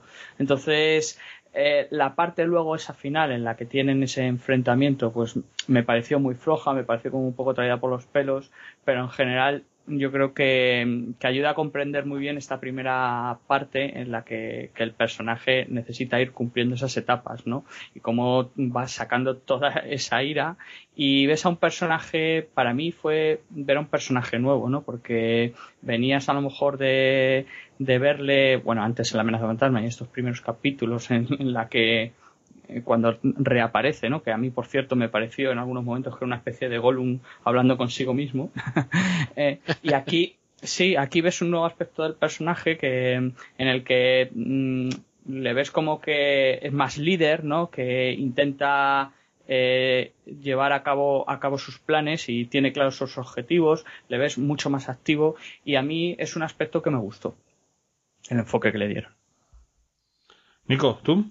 Pues yo tengo sentimientos encontrados. Por un lado, hay cosas que me gustan bastante y cosas que me gustan menos. Por ejemplo, no me gusta nada el tema de las piernas, de las patas de araña. Yo lo siento, pero no. O sea, no, nada, pero nada. O sea, si, si al final, no sé cómo las hace, no lo he encontrado tampoco, pero no me gusta. Puesto a hacerte, hazte unas patas normales, pero me queda muy cutre. Y tampoco me gusta el personaje de Savage Opress. Yo ya sé que ahí habrá sentimientos encontrados y historias, pero es un personaje que no me dicen nada. Es un Darth Maul en hormonas, como has dicho. O sea, va, es, un, es un chuletas. dice cuatro frases y son todas chorradas, todo ira y agresividad y, "Ah, y soy un tío muy... ah". No, no, me, no me gusta nada el personaje. Eh, sin embargo, la, todo el tema de la, de la vuelta de Maul sí, sí me gusta mucho, ¿no? O sea, el, tema de la venganza contra Obi-Wan, la transición de la, de la vuelta de la locura, claro, que está ahí encerrado en ese planeta tirado, sin hablar con nadie, solo más cuidando todo el rato su venganza, su ira, se vuelve totalmente loco, ¿no? Y toda esa parte me gusta mucho. Y tampoco me disgusta la parte de, en la que Asaj, o sea, a diferencia de Otto, no me disgusta la parte de, en la que Asaj y Obi-Wan se, se alían, ¿no? También es verdad que a lo mejor no haría falta si eh, Ventre, o sea, perdón, si no, si Asaj Ventres no, si, si Savage Opress no estuviera por ahí por en medio, ¿no? Que es que me parece que es que se lo carga un poco todo. Pero, pero ese es, bueno, en, en el fondo es un poco eso, ¿no? O sea, sí me gusta, pues la parte de Asaj y me gusta mucho toda la, la vuelta de Maul, pero no me gusta nada Savage Opress y, y no me gusta tampoco la parte de las piernas mecánicas, me parece muy cutre. Una cosa que también quería preguntar es, hemos hablado antes del episodio 1 de que este personaje pues habla poco o muy poquito, su interpretación era mucho más física y demás, y hemos llegado a una parte en la que, bueno, Darth Maul habla, o sea, es un personaje con su diálogo, con su personalidad. ¿Os ha chirriado, os ha encajado? ¿O ¿Pensáis que este Darth Maul que hemos visto en Clone Wars encaja bien con el Darth Maul que vimos en el episodio 1 aunque hayan pasado unos cuantos años? ¿A ti, Stride, eh, te, te cuadró o dijiste, "Bah, este Darth Maul, vale, sí, el aspecto es el mismo, pero no me termina de cuadrar? No, a mí me cuadró. Además, eh, puedes dar a entender que también eh, se ha encerrado un poco dentro de sí mismo con todo ese tiempo que tuvo para pensar allí solo y sin piernas, ¿no? Entonces a lo mejor se ha vuelto un poco más extrovertido el pobre. Pero no me, no me chirría para nada. La verdad que él sigue transmitiendo lo mismo, a mí al menos, me sigue transmitiendo lo mismo que me transmitía el, el personaje del episodio 1. César, Yo quería, bueno, dos cosas. Eh, sobre lo último que ha dicho Stride, em, a mí la visión que al final me llega del personaje es que en la amenaza fantasma era, em, era el, iba a decir Padawan, pero no, el, no, el, el, aprendiz, el aprendiz sí está bien, aprendiz de, de, de Darth Sidious. Y aquí, como he comentado antes, él, él da un paso hacia adelante y, y adquiere un, una, eh, una actitud eh, principal. Entonces yo en la amenaza fantasma le veía como, como un, un instrumento que, que, al que le obligaban a actuar y él actuaba y no tenía que hacer nada más. Y aquí necesita llevar ya la voz cantante. Entonces en ese sentido, y enlazo un poco con otra cosa que quería decir sobre Sabat Oprech, a mí es un personaje que me ha llegado a parecer que yo creo que lo meten un poco como una especie de hilo conductor para llegar a Dormol, porque a partir de ese momento yo vi que en Clone Wars se iba diluyendo cada vez más, más, más, más, más, o sea, llega un momento en que, bueno, tampoco tiene mucha presencia, aunque está en las escenas. No sé si, si me explico, me entendéis lo que quiero decir. Entonces, sí, totalmente. Eh, claro, en ese sentido, eh, yo lo veo como un vehículo más para llegar a Darth Maul y a partir de ahí, pues bueno, ya, ya no lo iremos quitando, ya no lo iremos quitando porque lo que queremos realmente contar es este nuevo Darth Maul y, y sus motivaciones. Es que yo creo que eh, Abajo Press es como dices, es el vehículo para llegar a Maul y además eh, yo creo que lo usan un poquito más adelante, creo que es en esta, creo que es en esta cuarta temporada, no, no sé si es la cuarta o la quinta, la verdad, aquí dudo, eh, cuando empieza a decir eh, yo soy tu maestro, tú eres mi aprendiz, es un poco como para ver un poco a Darth Maul en ese papel de dominante, ¿no? Que no lo hemos visto, porque siempre lo hemos visto como si dices tú, de aprendiz de Sidious y sí mi señor, o que tú me digas, y, y aquí le vemos un poco dándose paso adelante. Entonces, yo creo que utilizaron a, a, a Opress un poco en ese punto, al principio para llegar a él, y luego para mostrarnos un poco su, pues eso, cómo, cómo, cómo encaja con Darth Maul, ¿no? Él está gestando que va a acabar con Obi-Wan Kenobi, pero mm, para mí que su, su meta es realmente decir, bueno, es que me voy a cargar a, a, a porque yo voy a ser el verdadero eh, Lord Sid, ¿no? Y voy a necesitar además un, un aprendiz porque esto es así, ¿no? Entonces, eh, pues lo que hemos dicho, ¿no? Pasa de ser eh, un aprendiz, entre comillas, sumiso, ¿no? Y estar en, en un segundo plano siempre esperando a recibir la orden a tenerlas que dar. Entonces necesitas evolucionar el personaje, necesitas cambiarle, incluso bueno, el, la mentalidad. Eh, unido a que ha estado metido en un pozo. ah, claro, eh, pues obviamente eh, creo que en ese sentido, incluso esa reclusión ese pozo, eh, esa locura, ¿no? Eh, ayudan mucho a hacerte la idea de un personaje realmente desesperado y con un odio interno que tiene que ser brutal, ¿no? Si ya realmente es el, lado oscuro, los, el, Sith eh, tienen, llevan consigo, ¿no? Ese odio que lo utilizan y lo proyectan, pues este personaje mucho más, con lo cual te puedes hacer la idea de que aun estando en ese pozo y semi retirado, ¿no? Incluso podría llegar a verse convertido en un personaje, o sea, en alguien más poderoso por ese propio odio que incluso le hizo sobrevivir. Bueno, muy bien, eh, hemos llegado al final de la cuarta temporada. Eh, dos cosas que quería comentar también yo. Eh, fue tan importante un poco el, impacto de que iba a volver Darth Maul a Clone Wars que se hicieron eh, un par de cosas no para él. si os acordáis, en la tercera temporada, los episodios que sale Darth Maul, las letras de Clone Wars se ponen en rojo. No sé si os habéis fijado ese detalle. ¿Habéis Sí, visto sí, eso? No sabéis. Sí, sí, que me Entonces, sí. es un poco como para, para que veáis un poco No. el, el impacto que tuvo. Pues sí, si os acordáis, bueno, las letras de Clone Wars, ¿os acordáis? Empiezan los capítulos Clone Wars, ¿no? Y salen las letras en amarillo. Bueno, pues con lo de, de Darth Maul salen en rojo en la tercera temporada, si no recuerdo mal. Y luego, por ejemplo, en la cuarta temporada, eh, si cogéis el que tenga el Blu-ray, el DVD o lo que tenga, eh, la portada es Darth Maul. O sea, es, es, eh, lo consideran como, digamos, el punto más importante de esa temporada, ¿no? Para ponerlo como en la portada, ¿no? En vez de, yo que sé, Obi-Wan, Anakin, Ahsoka, nadie no tienen personajes. Pero pusieron a Darth Maul. Entonces, me llama la atención un poco eso, ¿no? Que es, era un punto importante, ellos lo tenían claro que la, la vuelta de este personaje era algo muy importante dentro de, de la, de Clone Wars. Bueno, después de este punto que hemos contado de temporada cuarto, nos encontramos a temporada quinta. Aquí tienen algo más de dos episodios, eh, Darth Maul y su hermano Sabaso Press. Cuéntanos un poco, Stride, ¿qué, qué nos encontramos en esta quinta temporada y última en la que aparece Darth Maul en Clone? Pues esta sin duda es la temporada de Darth Maul, que tiene mucha más, mucha más presencia. Pues nada, eh, siguiendo con el plan anterior, eh, él y su hermano siguen causando estragos por, por el universo y, intenta dice que para llevar a cabo su plan, pues oye, que va a necesitar un ejército de mercenarios, piratas y gente de, esa calaña, ¿no? Eh, entonces recluta una banda de piratas y, va, y, va al planeta donde estaba el jefe de esos piratas a, decir que le tiene que rendir pleitesía y que todos sus hombres se unan a él. Entonces Obi-Wan y Adigalia van a intentar detenerlos, a, cazarlos para, acabar con la amenaza Sith y, hay una lucha de espadas eh, entre ellos, ¿no? Con los piratas de, de fondo pegándose tiros. Eh, y, ahí es donde muere eh, Adigalia a manos de Savage. Eh, y tanto Maul como, como Savage eh, tienen que escapar del, del planeta con, con, heridas, ¿no? A, su hermano le cortan, le cortan un brazo y él pierde, pierde parte de sus prótesis de, de piernas nuevas, ¿no? como luego yo creo que hay un pequeño cambio argumental, ¿no? En la segunda parte, digamos, de esa temporada quinto, temporada quinta, perdón. Eh, esta primera parte, chicos, ¿qué os pareció a vosotros? Mm, bien, me pareció bien. La verdad es que aquí en este aspecto tengo poca opinión. No me, no me disgustó tampoco. No hay, no hay mayor. A mí me pareció el típico capítulo que necesitas hacer para enlazar ya a, a la verdadera chicha, que es cuando encuentran luego los mandalorianos. Vale, pues cuéntanos, Strike, qué pasa después de este encuentro, eh, sobre todo con los mandalorianos, ¿no? Que empieza la, la chicha realmente. Exactamente. Pues nada, como decías, se escapan del planeta con, con heridas los dos y, encuentran la cápsula de, salvamento en la que iban un, grupo de mandalorianos de la Guardia de la Muerte, que son un grupo escindido del planeta de Mandalor porque no están de acuerdo con sus, con sus nuevas tradiciones pacíficas, ¿no? Ellos, ellos son guerreros natos y, y no quieren saber nada de la paz.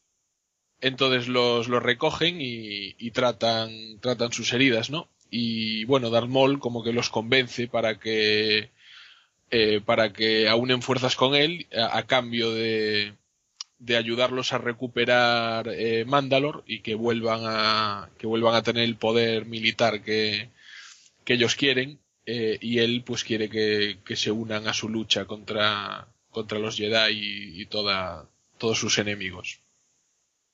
Hay que decir que toda esta parte lo que hacen al final, eh, aparte de unirse, es buscar un montón de aliados. Aquí van a buscar a, al Sol Negro, lo vemos por primera vez aquí en. Bueno, no sé si es la primera vez que sale en Clone Wars, pero bueno, aquí aparece el Sol Negro.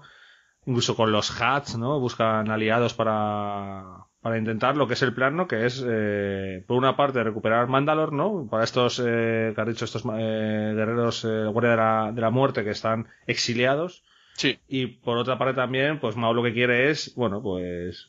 Mmm, yo no sé si lo que busca es tanta venganza o no en ese momento. Lo que busca es poder, ¿no? ¿No crees que es así? Sí, yo sí, creo ¿no? que aquí es cuando ya él empieza a. Ya ha cumplido, ¿no? Como esa parte, o ha intentado cumplir con esa parte de venganza contra Obi-Wan, que no lo ha conseguido, pero empieza a cambiar de mentalidad y es lo que tú dices. O sea, empieza a entender que lo que a lo mejor tiene que tener es poder porque la lucha tiene que ir hacia más arriba, el objetivo es otro. ¿Quién será? Chan, chan, chan. a mí personalmente en este punto me gustó la idea de pues de intentar agrupar a todas esas eh, pues el, sol negro eh, los hat todas esas eh, asociaciones no o gente que está un poco como al margen de lo que está ocurriendo en las guerras clon o parece que está al margen y de alguna forma no es que se vayan a involucrar pero el objetivo final final tendrá que haber una lucha contra alguna de las dos facciones si no es con las dos no entonces esa idea me pareció muy buena o me, me gustó. Lo que no me gustó es que o Darth Maul es terriblemente poderoso o se pasa o se pasea por la galaxia como Pedro por su casa amenazando a gente tan importante como el Sol Negro los y les hace bueno dos cosas no pero me pareció que era como muy fácil que conseguía cómo conseguía que se rindieran a sus pies. Y eso me chirrió un poco eh, sobre todo la parte de cuando va creo que a, a, al Sol Negro creo que ahí dices bueno esto qué pasa vengo entro como si no fuera la cosa me medio cargo a uno eso no me convenció tanto. Hombre, se, car se, carga una mesa entera llena de gente y deja uno y dice. Pues no, pero al principio. ¿no? no, no, al principio solo se carga uno, ¿eh? Al principio solo se carga uno. Y no te, y a mí no me dio la impresión, o sea, a ver, a mí no me dio la impresión de que fuera como al núcleo de donde está, mm, eh, porque no, no sale Sithor ni y el Sol Bueno, Negro. que Si- Sithor no sale realmente de la Clone Wars. No. Ya, por eso, pero- Ya no existe. Claro, pero lo que quiero decir es que la- es una organización criminal tan sumamente grande y o no, o no lo entendí yo así o ni lo entendí mal, pero mm, me pareció que al principio solo se cargaba al, al supuestamente líder y los demás se quedan ahí mirando y luego ya sí, hace la cauchina que hace, pero no sé. me A mí, a, mí, a mí la que me llamó realmente la atención es cuando va al Palacio de Java, tío. Que es en plan de... Ah, bueno, ya, bueno, es que, Es, esa es que me- eso, me, eso me pareció ridículo. Que llega delante o sea, de Java que, que casi le tiene miedo hasta, le tiene miedo hasta Darth Vader y llega este y sí sí venga no no sé Queda un poco cutre. sí, eso parte de. Java especialmente, sí, sí. Pero es que lo de los gamorreanos es que era de, de- de llamar a, a- Es que cayéndose solos, en plan de... Ahí viene, ahí viene el malo y de repente empieza a roncar y corre hacia él y se cae al suelo, en plan de... ¿Pero qué está haciendo? A ver, es que, bueno, hay cada cosa que es, que es inexplicable. Pero vamos. Yo creo que esta parte de lo que decía es un poco precipitado. Ellos quieren llegar al punto importante, creen que necesitan gente que les ayuden y no pierden episodios. Dicen, es que si empezamos a contar que se una el Sol Negro, que se unan los Hat, que se unan los Pick estos. Eh, necesitamos aquí cuatro o cinco episodios para cada uno. Entonces, yo creo que pasa muy de puntillas. Si fijáis, es que es mm, en cuánto reclutan a toda esta gente, en cinco minutos de un episodio. Sí. Entonces queda, queda mal y es cierto que queda cutre o ya queda precipitado porque va muy rápido. Pero bueno, yo creo que es un- simplemente es un- una forma de, de intentar, pues eso, acelerar toda esta parte para llegar a la parte que ellos quieren desarrollar, que era toda la parte más de, de Mandalore, el plan con el previsla este y demás. Sí. Supongo, vamos, pero sí es cierto que pasan cosas muy raras. Pero a mí me hace gracia, por ejemplo, que Darth Maul haya estado en el Palacio de Java, pues yo qué sé, no sé, no sé, curioso, ¿no? O lo ves y dices, anda, mira, si ese tío estuvo luego en el Palacio de, de Java. Bueno, pero es que ya sabemos que estamos en el universo Star Wars donde todo el mundo conoce a todo el mundo y ha visto a todo el mundo. Es una galaxia sí. muy, muy pequeña. Bueno, por poner todas estas cosas que se une todo el mundo y demás, eh, empieza, digamos, la parte del plan de, de Maul, ¿no? Con, con los mandalorianos, ¿no? Eh, cuéntanos un poco todo esto que, que pasa, porque al final eh, es un poco el, el que, el que hace el plan, ¿no? De lo que se quiere hacer. Sí, pues nada, eh, su mafia, su nueva mafia, pues invade Mandalor, ¿no? Y arrestan a la, duquesa Satín, que es eh, la, la regente. Entonces eh, lo hacen con, con un plan. Ellos van a llegar allí como los malvados y va a venir Pre-Vizla con, con la Guardia de la Muerte y como que va a quedar en plan de Salvador, que va a acabar con todos los malvados invasores, ¿no? pero Previsla tiene sus propios planes, entonces traiciona a Mauli Opress y los, y los detienen. Eh, los encierran en una jaula, ¿no? Pero luego se escapan y, deciden que quieren poner en el poder a otro Pelele, que es Almec, que era el antiguo primer ministro que está prisionero allí también.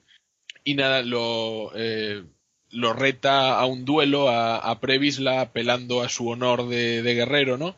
Acaba con él y impone en su sitio al nuevo al nuevo al nuevo ministro echándole la culpa de la muerte de Previsla a la, a la duquesa Satín y la duquesa pues eh, manda una llamada de ayuda a, a la república pidiéndole a Obi-Wan que venga que venga a ayudarla Ayúdame, Obi-Wan Kenobi. eres mi- exactamente eso, eso es lo que pensé yo también I need you my love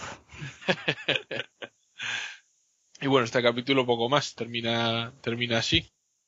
Y ya enlaza con el siguiente, si queréis comentar algo de esto. Sí, sí, termina, comenta, sigue ya hasta, hasta el final de, de la temporada y luego ya hablamos. Son lo los dos, son los dos relacionados, vamos. Entonces, nada, pues Obi-Wan, Obi-Wan viene a rescatar a, como caballero de brillante armadura, a rescatar a Satín, ¿no? La, la libera y, y los, y otros de, otro grupo mandaloriano de la Guardia de la Muerte que no está de acuerdo con el liderazgo de Maul, pues como que colabora con Obi-Wan y con, y con Satín para, para intentar restablecer un, poco el orden. Eh, una de estas mandalorianas es eh, supuestamente la hermana de, de Satín, ¿no?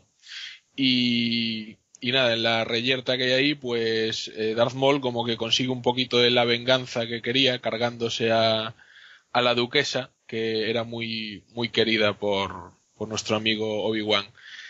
Pero entonces llega, llega aquí a la fiesta eh, Darcidius eh, y, y nada, se pone a luchar con, con Savage Opress y con, y con Darth Maul. eh, se carga a Savage Opress, eh, como decíamos que era un mero conductor aquí para, para dejarnos con Darth Maul, pero Darth Maul lo deja con vida, lo tortura un poquito ahí con, con su rayo de fuerza y dice que no lo va a matar porque tiene planes para él. Y así termina el, el asunto de Darth Maul y no sabemos nada más por ahora. Se termina la quinta temporada, ¿no? Eh, cosas interesantes que vemos por aquí. Eh, voy a empezar por el final. Lucha de Darth Maul con Darth Sidious. ¿Qué os pareció esta, este momento culmen de, de esta parte de Darth Maul? A mí me gustó mucho. Perdón. No, no, No, no, que me- nada más, es lo único que a mí me moló bastante, la verdad. Y en cierta forma cierra un poco el círculo, ¿no? Ya no, ya, ya no eres mi aprendiz, solo puede haber un aprendiz y un maestro y tú ya no lo eres. Aparte, sí, así se, lo dice así tal cual. ¿eh? es bestial. O sea, me, me gustó bastante, la verdad. Y, y, y ves, y además se muere Sabacho preso, o sea que es perfecto. Le, ¿Qué tienes, le tienes gato, ¿eh? combo. No, a ver, un poco lo que decíais antes, ¿no? Que sí que es verdad que es un personaje que es muy necesario, pero eh, que sea necesario no implica que no esté mal construido, que sea un personaje que esté hecho a deprisa y corriendo. Yo sé, se podría haber hecho mejor. Necesario creo que tampoco era, ¿no? No podía irla a buscar a Sag Ventress, a Darth Maul. Bueno, a ver, sí, también, Total, también es verdad, no lo- mira, esta, sí. Si Savage Opress no lo conocía. O sea que... Estoy con, estoy con Strike. Vale, pues entonces, ¿veis? Entonces, de acuerdo, todos de acuerdo, Savage Opress no sirve No, lo nada. a ver, sí, Joder. lo- Stray lleva, lleva razón, es una, es una buena alternativa. Dices, bueno, no me, no saco a este personaje y, y mando a, a Ventres, ¿no? Pero una vez que te la han puesto, realmente yo creo que es eso, ¿no?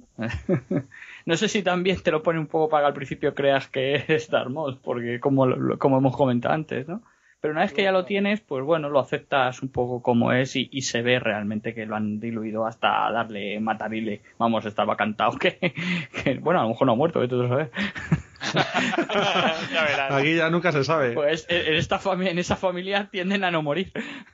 Sí, además, además el tío estaba frito porque a lo largo de estas temporadas ha comido tantos rayos de la fuerza que... Es verdad, es verdad. Yo creo que es el personaje que más han electrificado con diferencia, ¿eh? Hay una cosa también que a mí me llama la atención y es que fíjate que podían haber jugado con el con el hecho de que Darth Maul tuviera el sable láser doble, ¿no? Que tenía en el episodio 1 de una forma y al final aquí vemos justo lo contrario, es Sabajo Opress el que tiene el sable láser doble y Darth Maul que tiene una hoja normal, roja, perfecta, pero normal. Esto, por ejemplo, es algo curioso, ¿no? A mí eso me sacó un poco, no, no llega a entender por qué él no recupera su antiguo, Bueno, su antiguo estaba- láser o, o obtiene uno similar para, Mm. eh, para seguir, eh, bueno, con su forma de lucha o no sé, porque entiendo que es una, eh, él estará familiarizado, ¿no? Eh, con ese tipo de arma. Sí. Y mm, no sé, eso no, no he llegado a entender por qué no. Y luego además se ve que incluso luego ya no tiene ni sable láser. Sí, es cierto que tiene la espadita esta. La espada, sí. a. Una cosa que se me olvidó mencionar que me parece muy importante es que los mandalorianos le ponen unas piernas mecánicas más bonitas. Eso es, Sí, eso es relevante. ahí, Sí. ahí es donde desaparecen los, los piececitos, las- los tres deditos raros, esos, y le ponen unos pies como, como debe. Es la, yo creo que es la parte final. Además, le, le, lo le reconstruyen cuando los rescatan, no de la nave, que están ahí como medio muertos, eh, y los tienen al principio los mandalorianos en su base. Ahí es donde les. Creo que es ahí, en ese punto donde le- Sí, sí, cuando les le- terminan de maquear, de tunear sí. los pies. Exactamente. Pero a ver, es que son unos cracks creando armaduras. Quiero Sí, decir, sí, mira, a ver, tiene- qué, qué Ah, pero son. además, yo qué, qué pasa, o sea, tú los ves y los coges prisioneros, entiendo, en principio, y que son frikis y dicen, mira, esto que mal construido está, vamos a quitarle lo- las tres garras y le vamos a poner unos pies como Dios manda, que esto está Tienen mejor, gusto. más tienen tuneado. gusto. Ya, Esto es como, como Qué los Caballeros del Zodíaco. Vosotros habéis visto los, los del Zodíaco seguro, que soy también friki de ese tipo, y tenía las armaduras nivel 1, nivel 2, nivel 3 y van así subiendo la armadura, pues esto es igual. Primero está Darth Maul completo, luego tenemos Darth Maul araña, Darth Maul con garra de Grievous y luego ya Darth Maul Ya, con las pies normales. que te lo- Es- te lo- Evolucionamos. que te lo haga un tío Creo, que creo que supone éramos que muy, es tu muy pequeños. Vale. Los caballeros del zodiaco. No, De pero- Mazinger Z ni hablamos, ¿no? yo los veía, ¿eh? Yo nunca los llegué a ver, la verdad. Los caballeros del zodiaco no. Nunca. Eh, Mazinger Z alguno, fíjate. Todavía.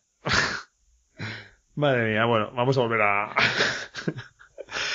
Me siento muy viejo. Es que me has Que- dejado a huevo, tío, lo siento. Sí, ya, ya. Bueno, Bueno, pues eh, de esta parte, aparte de, de ver un poco a Maul como, a pesar de que su objetivo sigue siendo intentar matar a Kenobi, eso se- se- esa parte digamos que cambia un poco, ¿no? Ya lo que quiere es ser un tío poderoso, ¿no? Quiere empezar a coger sistemas, incluso llega un momento a hablar de derrocar a, a, Palpatine, ¿no? O sea, como de... Me voy a convertir en el tío más poderoso de la galaxia, ¿no? Va un poco de sobrado. Porque yo creo que le sigue teniendo fondo de su mente, eh, sigue teniendo, yo creo que se siente, realmente es consciente de la manipulación que sufrió en su momento por parte de, de Darth Sidious, ¿no? Y creo que al final es lo que tiene. Y en esa escena final, a mí lo que me, me da la impresión es de que realmente, bueno, él a lo mejor puede intentar buscar ese encuentro para matar a Darth Sidious, pero se da cuenta de que, no sé, no- que no es rival. Es que la lucha que hay entre ellos es que no hay No, rival, no, es o que sea, juega que con él. Yo creo que es que juega con, juega con los dos, vamos. El Palpatine tiene la cara esa de me estoy descojonando de ti, Sí. pues tiene esa sonrisita en la cara picarona que tiene siempre en su dibujo cuando se pone así eh, Sí. Darth Maul. O sea, perdón, eh, Palpa- eh, Palpatine, y, y es que, vamos, se le acaba una facilidad tremenda. Es un owner en toda regla. Es un... Sí. Se acabó. Sí, porque ves que al final es como que eh, mm, obviamente Darth Sidious juega en otra liga, ¿no? Y estos peleles pues dices, bueno, mira, si es que te estoy manejando a ti y mañana voy a tener a otro. De hecho ya tengo otro, al que también voy a estar manejando y cuando me canse de él, porque están como, es otro nivel, ¿no? Y yo creo que eso incluso ahora luego se verá cuando hablemos incluso del cómic, como que Madre Talzin también está como en ese nivel por encima de, de todos ellos. Pobre Darth Maul. Ya. Ha, sido, sus- ha sido sustituido, le dice Palpatine. Ha sido sustituido. Qué humillante. Tal cual. Madre mía. Bueno, pues eh, vamos, aquí acaba de, de la parte de las Clone Wars. Acaba porque, porque como Disney compró, compró ya Lucasfilm y, y, y se dijo que se iba a cancelar la serie de Clone Wars, pues la parte que continuaría de Darth Maul se pasó al cómic de que vamos a hablar ahora en un momentito. Entonces, eh, en general, eh, temporada 3, temporada 4, temporada 5, evolución de Darth Maul. ¿Os ha gustado esta, este reencuentro de este personaje con eh, la vuelta, no ya la vuelta a la vida que hemos dicho un poco que, más nos podía gustar o no, sino un poco cómo es tratado y su evolución a lo largo de estas tres temporadas de, de Clone Wars para pasar ya al siguiente punto que es el cómic de Hijos de Dathomir. Venga, César, en general, en global, Clone Wars, Darth Maul, Bien, a mí bien. A mí me, me ha gustado. Es un arco argumental que me ha gustado porque eh, el enfoque y pues ese, esa nueva personalidad que hemos visto, pues se puede decir así, de, de pues me gustó, me gustó el enfoque que le dieron, eh, salvo, bueno, pues estos detalles que hemos comentado, ¿no? De cosas que nos puedan chirriar. Yo creo que en general es un buen arco argumental que, porque como lo que conocíamos de antes, pues es poco, eh, esto que ha venido después de esa segunda parte de Dormol, a mí me ha parecido muy interesante y la recomiendo. A mí en general también, la verdad es que me ha gustado bastante. La, entre comillas, resurrección de, Darth Maul está, está bastante bien. Ya te digo, le quitaría algunas cosillas, pero más allá de eso, el personaje empieza a construirse bien.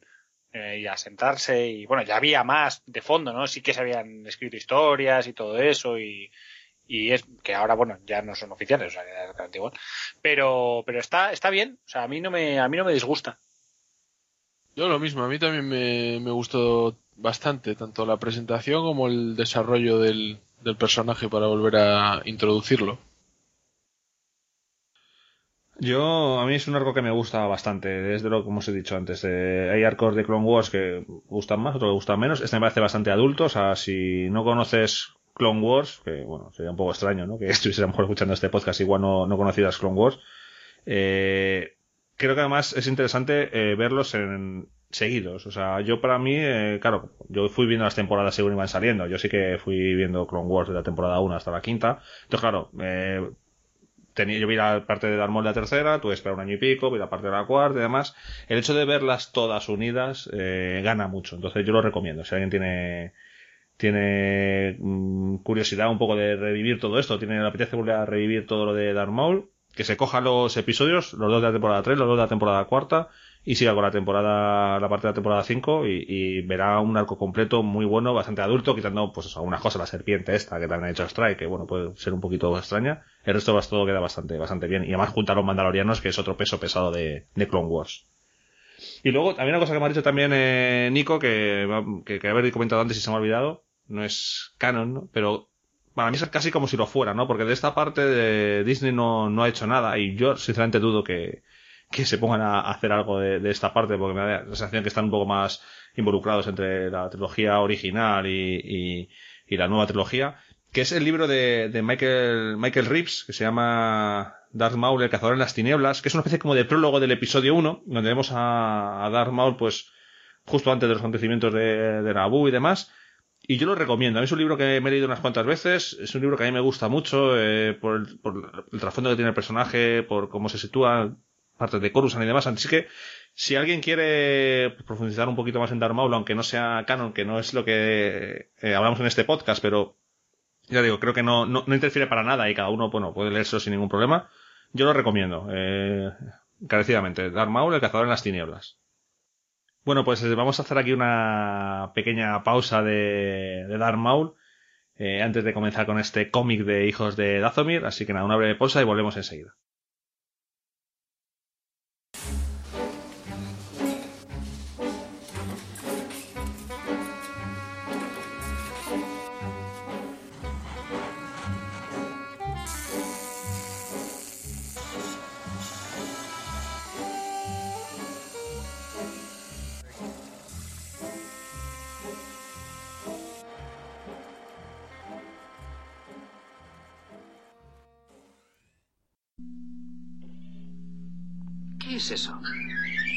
Espada de luz de tu padre, el arma de todo caballero Jedi. No es tan abyecta como las armas de Un arma noble para tiempos más civilizados.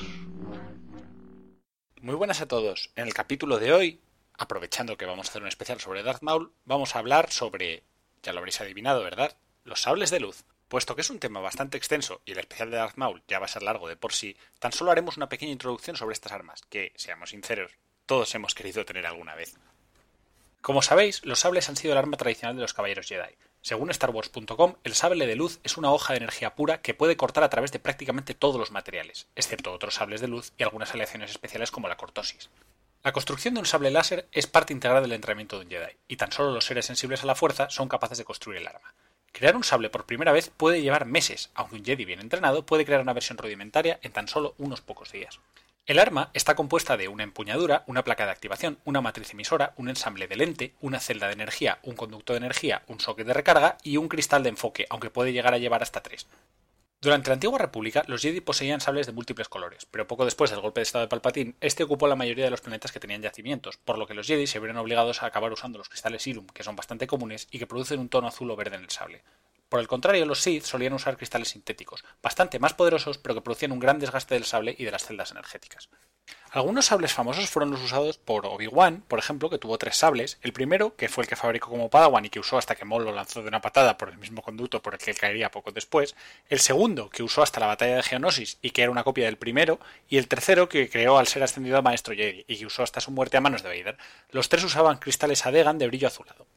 Anakin también tuvo tres sables, el que creó como Padawan y que perdió en Geonosis cuando lo cortó una cuchilla en la cadena de montaje de droides, el segundo, que es el que todos recordamos, que utilizó hasta ser derrotado por Obi-Wan en Mustafar y que luego pasaría a Luke hasta que perdió la mano, a Maz Kanata, que todavía tenemos pendiente saber cómo lo obtuvo, a Finn y finalmente a Rey. El último es el sable que construyó cuando yo era Darth Vader y que usó hasta su muerte. Los tres sables utilizaban cristales Kyber, los dos primeros de brillo azulado y el tercero de un brillo rojizo. También usaban cristales Kyber los sables de Yoda y de Darth Sidious. Maul, por el contrario, eh, construyó dos sables en uno, unidos por la empuñadura. Por eso cuando Obi-Wan consigue partir el sable por la mitad, este sigue funcionando perfectamente, puesto que no es uno. Cada uno de los sables utilizaba dos cristales sintéticos. Otros sables interesantes eran los usados por el conde Dooku, curvado para darle ventajas en los duelos, los usados por Ahsoka Tano, que tenían un tono blanquecino, el de Kylo Ren, un diseño antiguo que se puede trazar hasta la gran batalla de Malachor y que poseía una guarda, y el de Ezra Bridger, que incorporaba un pequeño blaster. Como curiosidades, os puedo contar que en las primeras encarnaciones de la historia de Star Wars, los sables de luz no eran exclusivos de los Jedi y los usuarios de la fuerza. En los primeros bocetos podemos ver incluso a Stormtroopers usándolos. Tampoco se llamaban sables de luz, sino espadas láser. El sable de luz de Anakin en Una Nueva Esperanza estaba fabricado con un flash de cámara, al igual que el de Darth Vader. Las empuñaduras se hicieron con piezas en forma de T de ventanas correderas de vitrina. Por el contrario, el sable láser de Obi-Wan Kenobi fue el más complejo de fabricar y lleva, entre otras cosas, atentos, un modelo de volante, un refuerzo de una ametralladora Browning, un fragmento de una granada de fusil de la Primera Guerra Mundial y una tubería de equilibrio de un motor a reacción Rolls-Royce. El color de los sables originales fue una decisión durante la postproducción, ya que en origen se pretendía que fueran de color blanco. El color se realizó utilizando un rotoscopio, igual que en las películas de dibujos animados. Básicamente lo que se hizo fue pintar a mano el color fotograma a fotograma. El cambio de color del sable de Luke en el retorno del Jedi se debe simplemente a que el sable azul no se veía bien durante las luchas en la barcaza de Java en Tatooine, por lo que decidieron simplemente pintarlo de verde. Si buscáis los primeros carteles de promoción, en los carteles originales, podréis ver que era azul, aunque en los últimos ya pasó a ser de color verde. Espero que os haya gustado y nos vemos en el próximo episodio.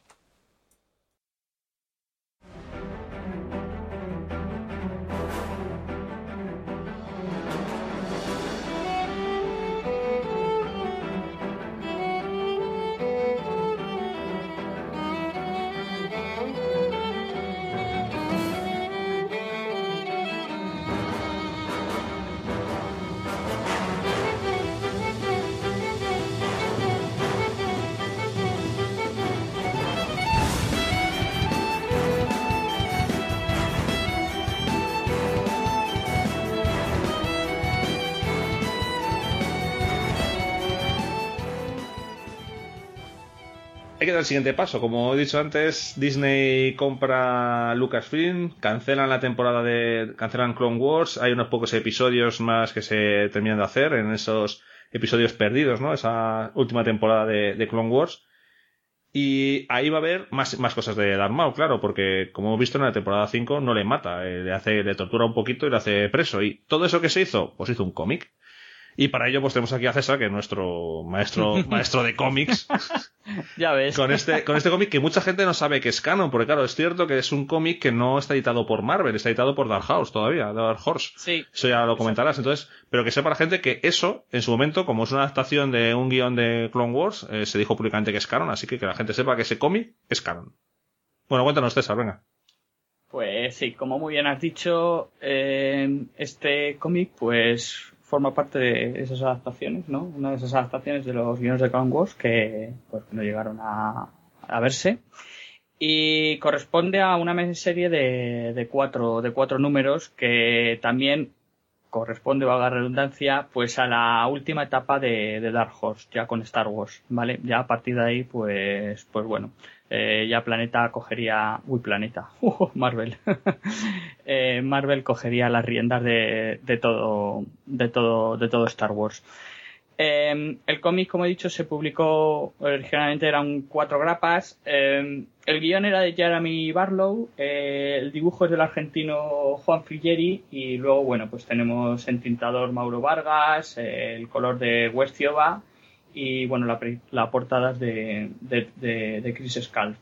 Em, decir un poco que, bueno, eh, un breve apunte sobre Jeremy Barlow, porque es un tío que, em, aparte de haber hecho, ese escritor y, guionista para Dark Horse, eh, ha estado metido en varios proyectos de, de, cosas de Star Wars en la etapa de Dark Horse y además es coeditor, o sea que, o sea, editor asociado.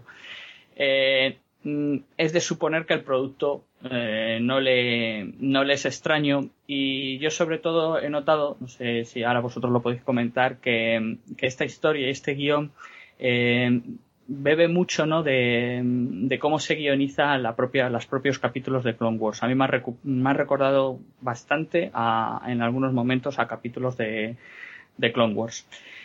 Eh, poco más, o sea, en cuanto al apartado técnico, poco más que decir. ¿Y em, de qué va este cómic? Pues la trama Darth Maul eh, continúa en su lucha eh, contra, en este caso ya, mm, dejando ya de lado un poco a, Obi-Wan Kenobi, eh, va a recuperar su, su, lucha contra la Confederación de Sistemas Independientes y su objetivo ya no es, bueno, Star Sirius y, estos nuevos personajes que veríamos en, el, en el, episodio 2 es que es el Conde Dooku y luego ya posteriormente Grevius. Aquí vemos a, a Grevius ya. En, en, este, en esta lucha suya contra, contra, estos, eh, contra estos personajes, él va a intentar recuperar eh, ese ejército que, había estado formando y que habíamos visto en las guerras clon.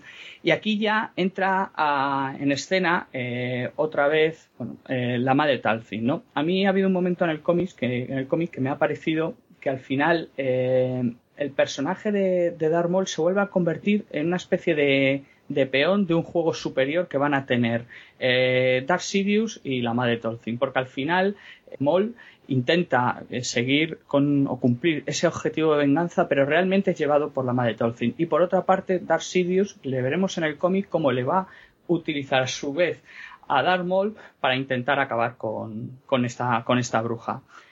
Eh, básicamente eso es lo que vamos a encontrarnos en este cómic. No sé si queréis comentar algo o paso a, a destriparlo un poquito más sin destripar mucho o Bueno. como veáis.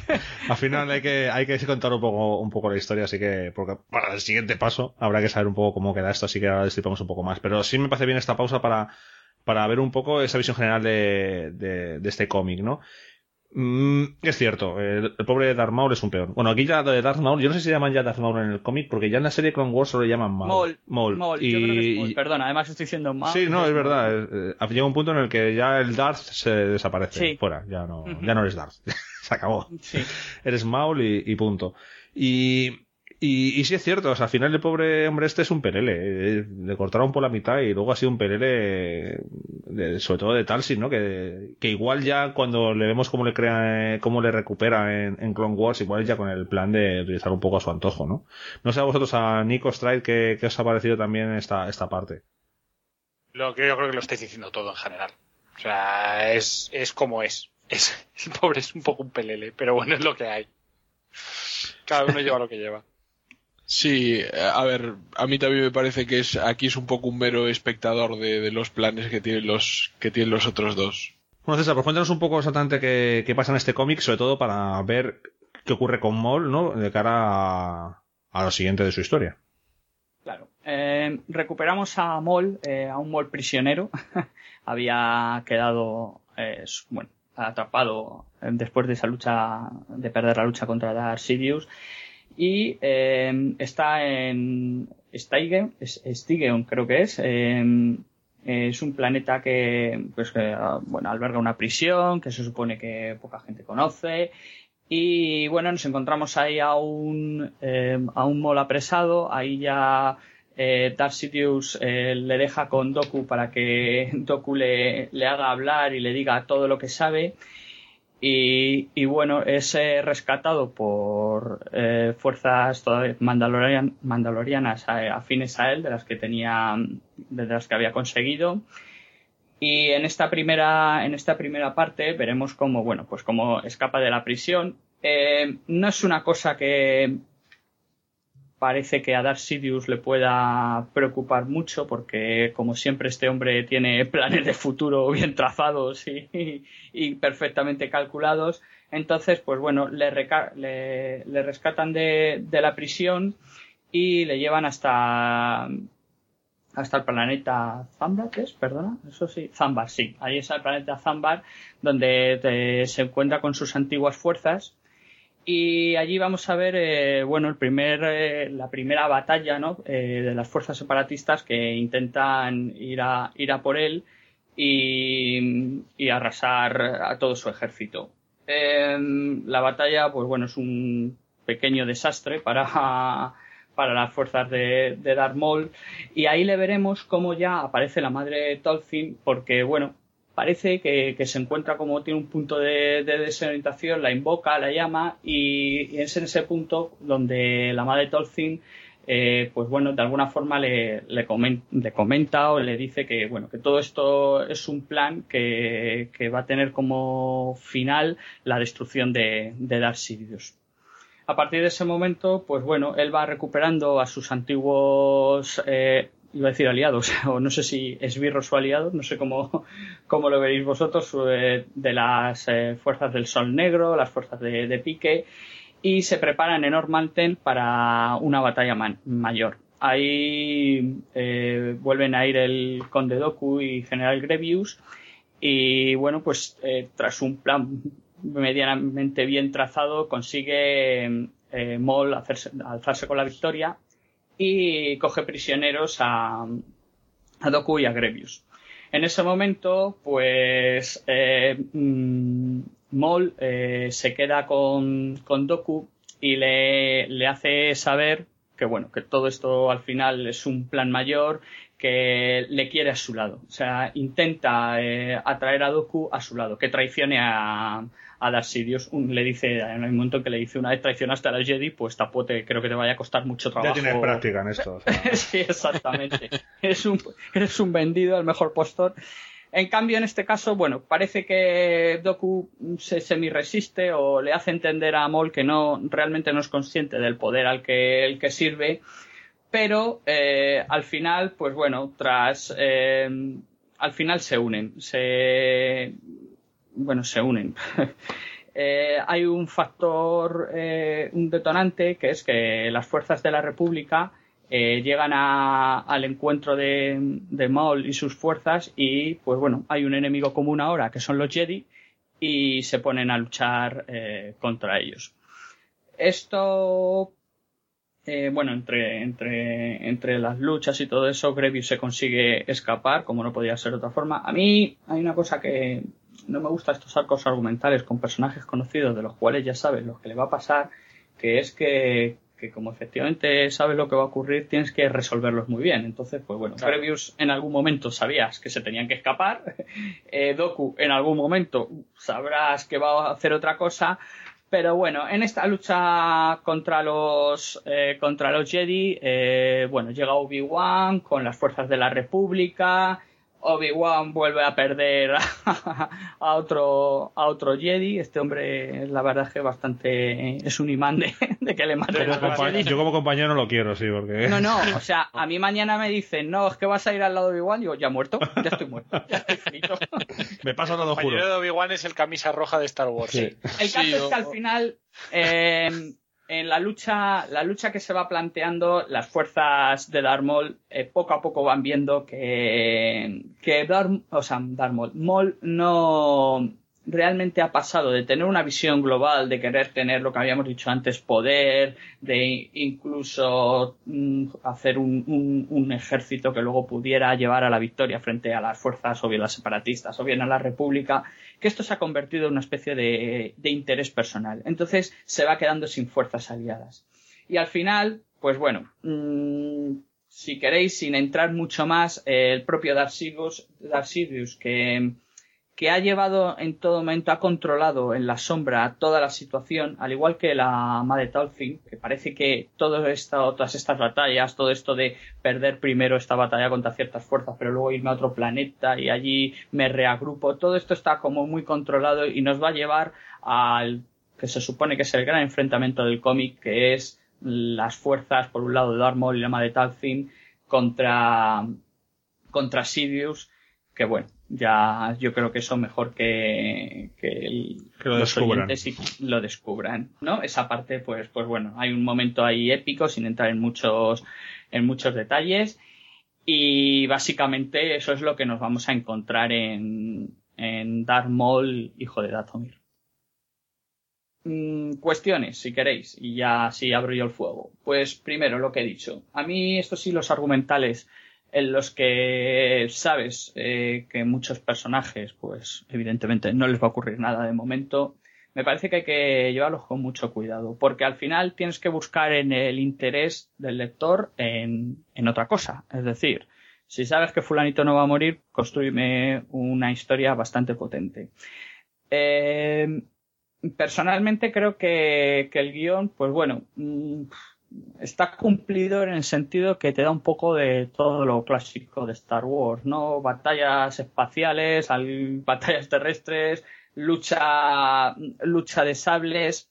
No sé si en el trasfondo de, de Darth aquí ya podemos aporta algo más. Como hemos comentado, creo que al final es un instrumento que de fuerzas mayores, he dicho, como hemos dicho, estos juegan en otra división, realmente los, enfrentamientos de ellos son los que pueden decidir el destino de una galaxia. Y, en ese sentido, pues, pues bueno, creo que, que como he dicho, que el guion pues está mm, bien, ¿vale? no, no da para mucho más. Eh, nos aporta algún rasgo más de la, de la Madre Tolkien, que ya será canon, ¿no? Entiendo lo que, lo que ocurre con ella y, o lo que deja de ocurrir.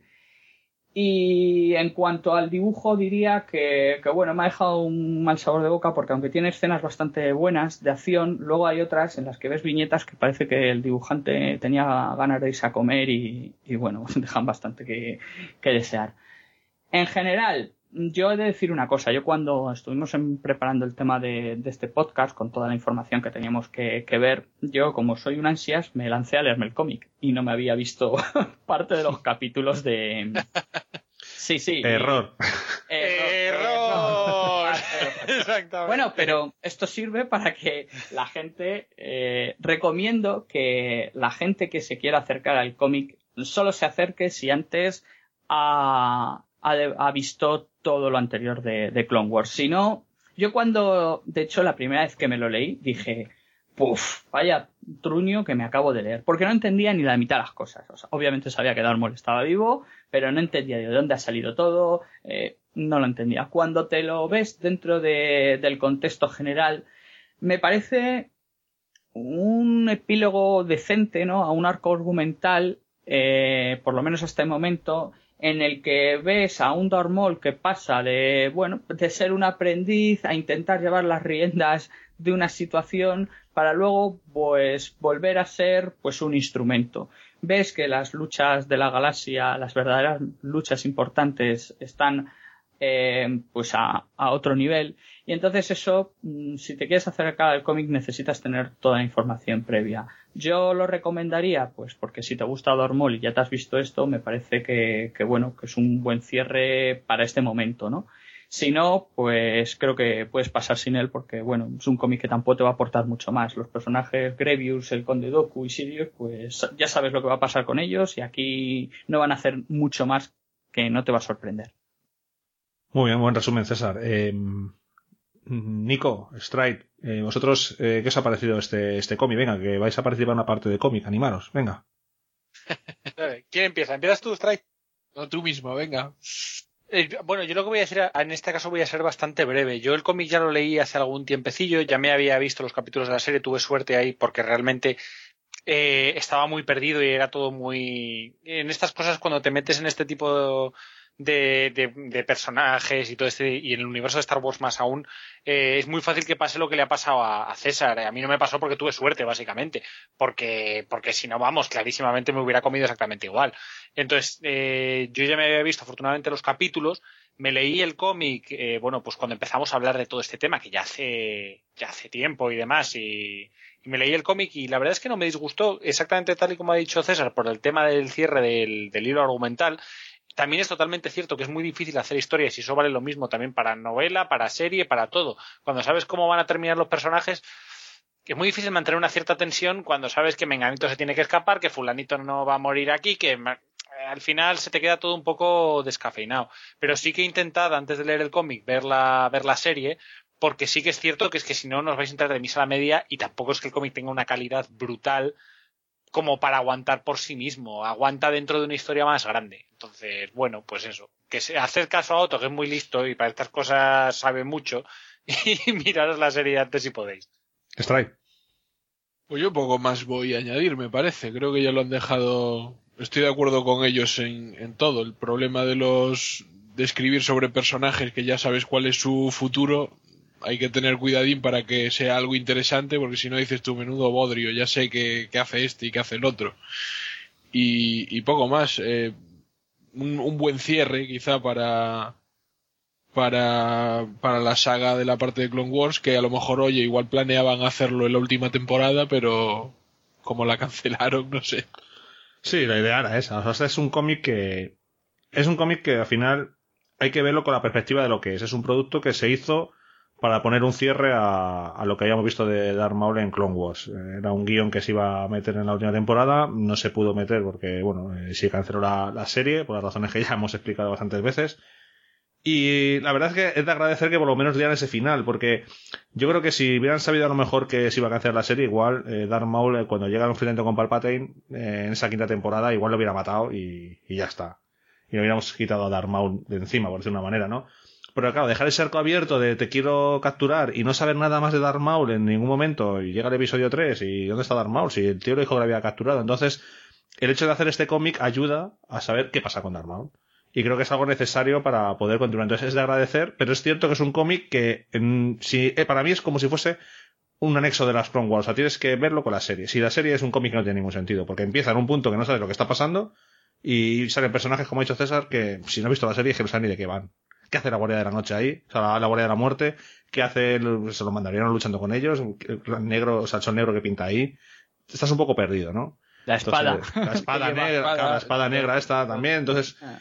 es fundamental. Entonces, tenéis que acercaros a este producto sabiendo lo que es, que es, eh, pues eso, un, una- un guion de Clone Wars que se adaptó. De hecho, a mí el cómic eh, creo que me gusta menos que si lo hubieran hecho en, en la serie. Creo que la serie había quedado bastante mejor y el cómic a mí no me terminó de convencer tampoco. Creo que falta pulir detalles. Nota que es un guion que tenían ahí pero que no está 100% pulido, yo creo. O por lo menos a mí me dio, la sensación esa de que a veces flojeaba. Y luego el dibujo me parece bastante regulero tirando mal. Hmm. Esa es mi, esa es mi opinión sobre, sobre estos hijos de, hijos de Dazomir. No sé si es decir algo más acerca de, de este cómic, que en principio era el punto y final de Darth Maul hasta hace cuatro días. No sé si queréis comentar algo más. Yo no. Nada, No. Bueno, pues. Parte de hacer este podcast especial Darth Maul es porque. Y nos vamos a meter ya en Rebels, así que los que no hayáis llegado a la segunda temporada de Rebels, podéis ir quitando el episodio. Eh, porque la noticia saltó cuando dijeron que Darth Maul iba a volver en Rebels, que además me acuerdo, Nico, que me lo dijiste tú. Sí, sí. Eh, mira, mira lo que sale. Te dije, anda, que vas a ser Darth Maul. Anda, anda. Sí, no, es que además en la imagen se le medio veían los tatuajes. Y era como, ¿qué Anda. sitio? ¿Qué es él? Y Anda, no, anda, no. Nico. Anda, tontorrón. Que sí, que sí, que fue así la conversación que tuvimos por WhatsApp. De que, y yo, anda, Nico, venga, deja, tío, que son las nueve de la mañana, que me voy a trabajar. ¿Qué me estás contando? Pues sí, era Maul que volvía para la temporada de Rebels, en la- lo que era la sesión final de esta segunda temporada. Es uno de los motivos de lanzarnos a hacer este episodio. La verdad es que nos lanzamos sin saber si iba a tener un fin el personaje o no. Y bueno, ahora veremos. Nico, ¿qué, qué nos vimos? Ya que tú fuiste el encargado de decirme que salía Darth Maul en Rebels, antes de que yo me enterase, me espoleaste ahí eso, ya te vale. Eh, Qué mala gente soy. Y tú a mí, eso. Ricardo. Ya, bueno, esto es la, ley tra- la, la propiedad transitiva. la propiedad transitiva. Aquí amistades lo justas, ¿no? Hay que Sí, compartir. Eso era en otro, eso era en otro podcast. Eso es verdad, verdad. Bueno, Nico, ¿qué, vemos de Darth Maul que nos presentan? ¿Qué, ocurre? Eh, estamos en, Rebels, tres años antes de la batalla de Yavin. Eh, yo sé ya la Dani que tiene este hombre. Eh, en ese sentido, bueno, al principio del capítulo bromean un poco con eso, lo utilizan un poco de referencia. Cuéntanos un poco qué, pasa con Darth Maul, o Maul, ahora ya, entre solo el, el nombre de Maul en, en Rebels. A ver, la verdad es que no sé por dónde empezar, porque, mm, siendo sincero, así como. A ver, a Rebels tiene algún, le pasa un poco como a Clone Wars. Tiene algunos capítulos que son más flojos, pero los buenos son muy buenos. Y este, para mí, es el mejor. Es brutal. Es es brutal. buenísimo. O sea, Es un, es un más, es un, es un más para todo fan de Star Wars lo tiene que ver. Por narices. O sea, mm, obligatorio. Incluso, te digo, si no, si has visto Clone Wars o algunos capítulos, porque hay tramas ahí, no, me- voy a meter, voy a intentar en la medida de lo posible, y perdonarme si me equivoco en alguna cosa o digo algo que no tengo que decir, voy a intentar únicamente y exclusivamente ceñirme a la parte de Darth Maul para no spoilear nada más del capítulo. ¿Vale? Porque pasan muchas cosas y hay cosas muy interesantes detrás. Pero, eh, o sea, para todo fan de Star Wars que se precie, eh, me parece que, vamos, que tiene que ver el capítulo y además lo va a disfrutar muchísimo, porque tiene muchísimas cosas. Mm, No sé por dónde empezar. Eh, yo creo que lo primero que podría decir directamente, que además me, me produce mucho hype, es que los protagonistas, eh, donde se van a encontrar, bueno, van a, viajan a Malacor. A más de uno le sonará mucho ese planeta y a más de uno le, hará recordar cosas que mucha gente está pidiendo por favor que vuelvan otra vez al, al canon, ¿no? Eh, bueno, parte de los videojuegos de los Caballeros de la Antigua República y toda esa, toda esas, eh, toda esa línea temporal y demás que hay por detrás, pues, pues entrar en Malacor, eh, pues en cierta forma empieza a darle, a darle un- una cierta, bueno, como, no sé cómo explicar, una base, ¿no? A la posibilidad de que vuelva toda, toda esa, ese timeline que, que, bueno, que a muchos nos gustó bastante y que, que hay mucha gente que está deseando que vuelva, ¿no? Eh, entonces, bueno, empezamos ahí, ¿no? Eh, los protagonistas viajan a, a, Malacor, ¿no? Y están eso, siguiendo la, la, señal de, de, una nave que, bueno, me volvió hoy otra vez a ver el capítulo porque ya lo había visto hace, hace un tiempecillo y, y no recuerdo exactamente, o sea, el tema de la señal de la nave eh, no recuerdo si es que. Eh, porque ellos van allí a, a, la búsqueda de un, de un templo Sith, ¿vale? Eh, no sé, ¿debería de decir los personajes o, o no? Sí, sí, sí, sí. Diga qué personajes vale. van de Rubes. Bueno, pues Una de cosa, primeras. Perdona, sí. ¿van en busca de un templo Sith o de un templo Jedi realmente? ¿Es templo? No saben a dónde van realmente. que ¿eh? Es verdad, de un templo. Van en busca Van de un no, templo. de un templo sí, de un templo seguro, porque van en busca de conocimiento y de, de, tem- Sí. de maneras de derrotar a lo, a lo que vienen a ser los, los que no Sith, sé ¿no? si es Yoda o... no sé. Es Yoda. Yoda es el que les dice, tenéis que ir a Malacor a, Sí. a buscar, no sé, no, no, exactamente, no- bueno, Yoda ya sabemos cómo es. Sí. Tampoco que se explique como un libro abierto el muchacho. Entonces Bueno, él le dice, muchacho. bueno, el muchacho, sí, también. Eh, tenéis que ir allí a Malacor y, y ya está, vete allí a Malacor y fuera. Además, eso pasa como en tres o cuatro episodios anteriores. De repente no sabemos nada más de Malacor en unos cuantos episodios de Rebels. Eso, bueno, tampoco viene a cuento, pero te quedas como un poco diciendo qué está pasando aquí. Hasta que llega esta sesión final y bueno, ellos van a Malacor y entonces sí, cuando llegan allí, descubren que hay una señal de una Hay una nave, señal pero... de una nave, vale. Sí. Es que no, o sea, ya no me, porque ya no me vi los anteriores y sí que, o sea, sí que me sonaba que les lo había comentado Yoda, de hecho, a Ezra, ¿puede ser?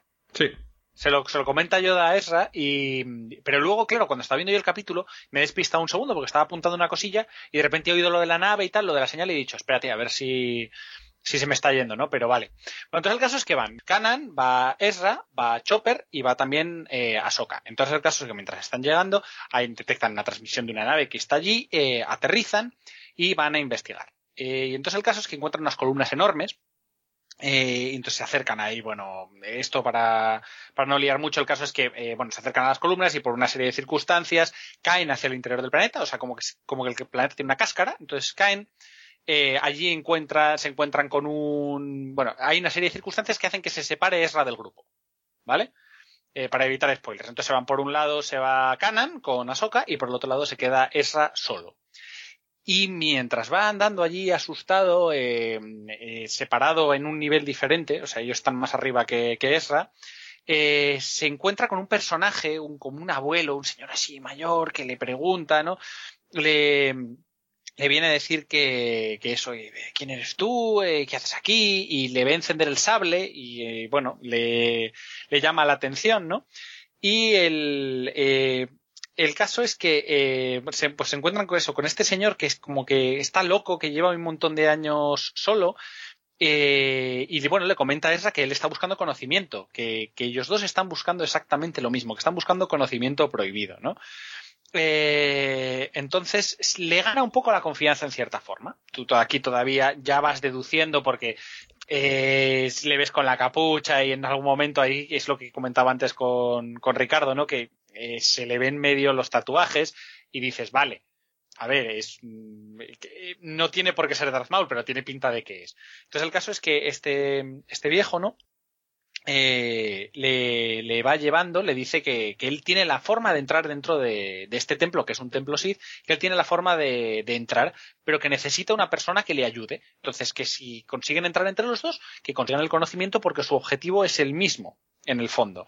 Entonces van hacia allá, eh, llegan a esta enorme pirámide, eh, que resulta que tienen que, la vieja regla de los dos, necesitan un, dos personas para entrar, por, puesto tienen que ir levantando unas piedras y, bueno, levantan una piedra, pasan, el otro levanta y van dejándolas caer, de forma que siempre hay dos piedras levantadas y si hubiera una sola persona no podría hacerlo y moriría aplastada, ¿no?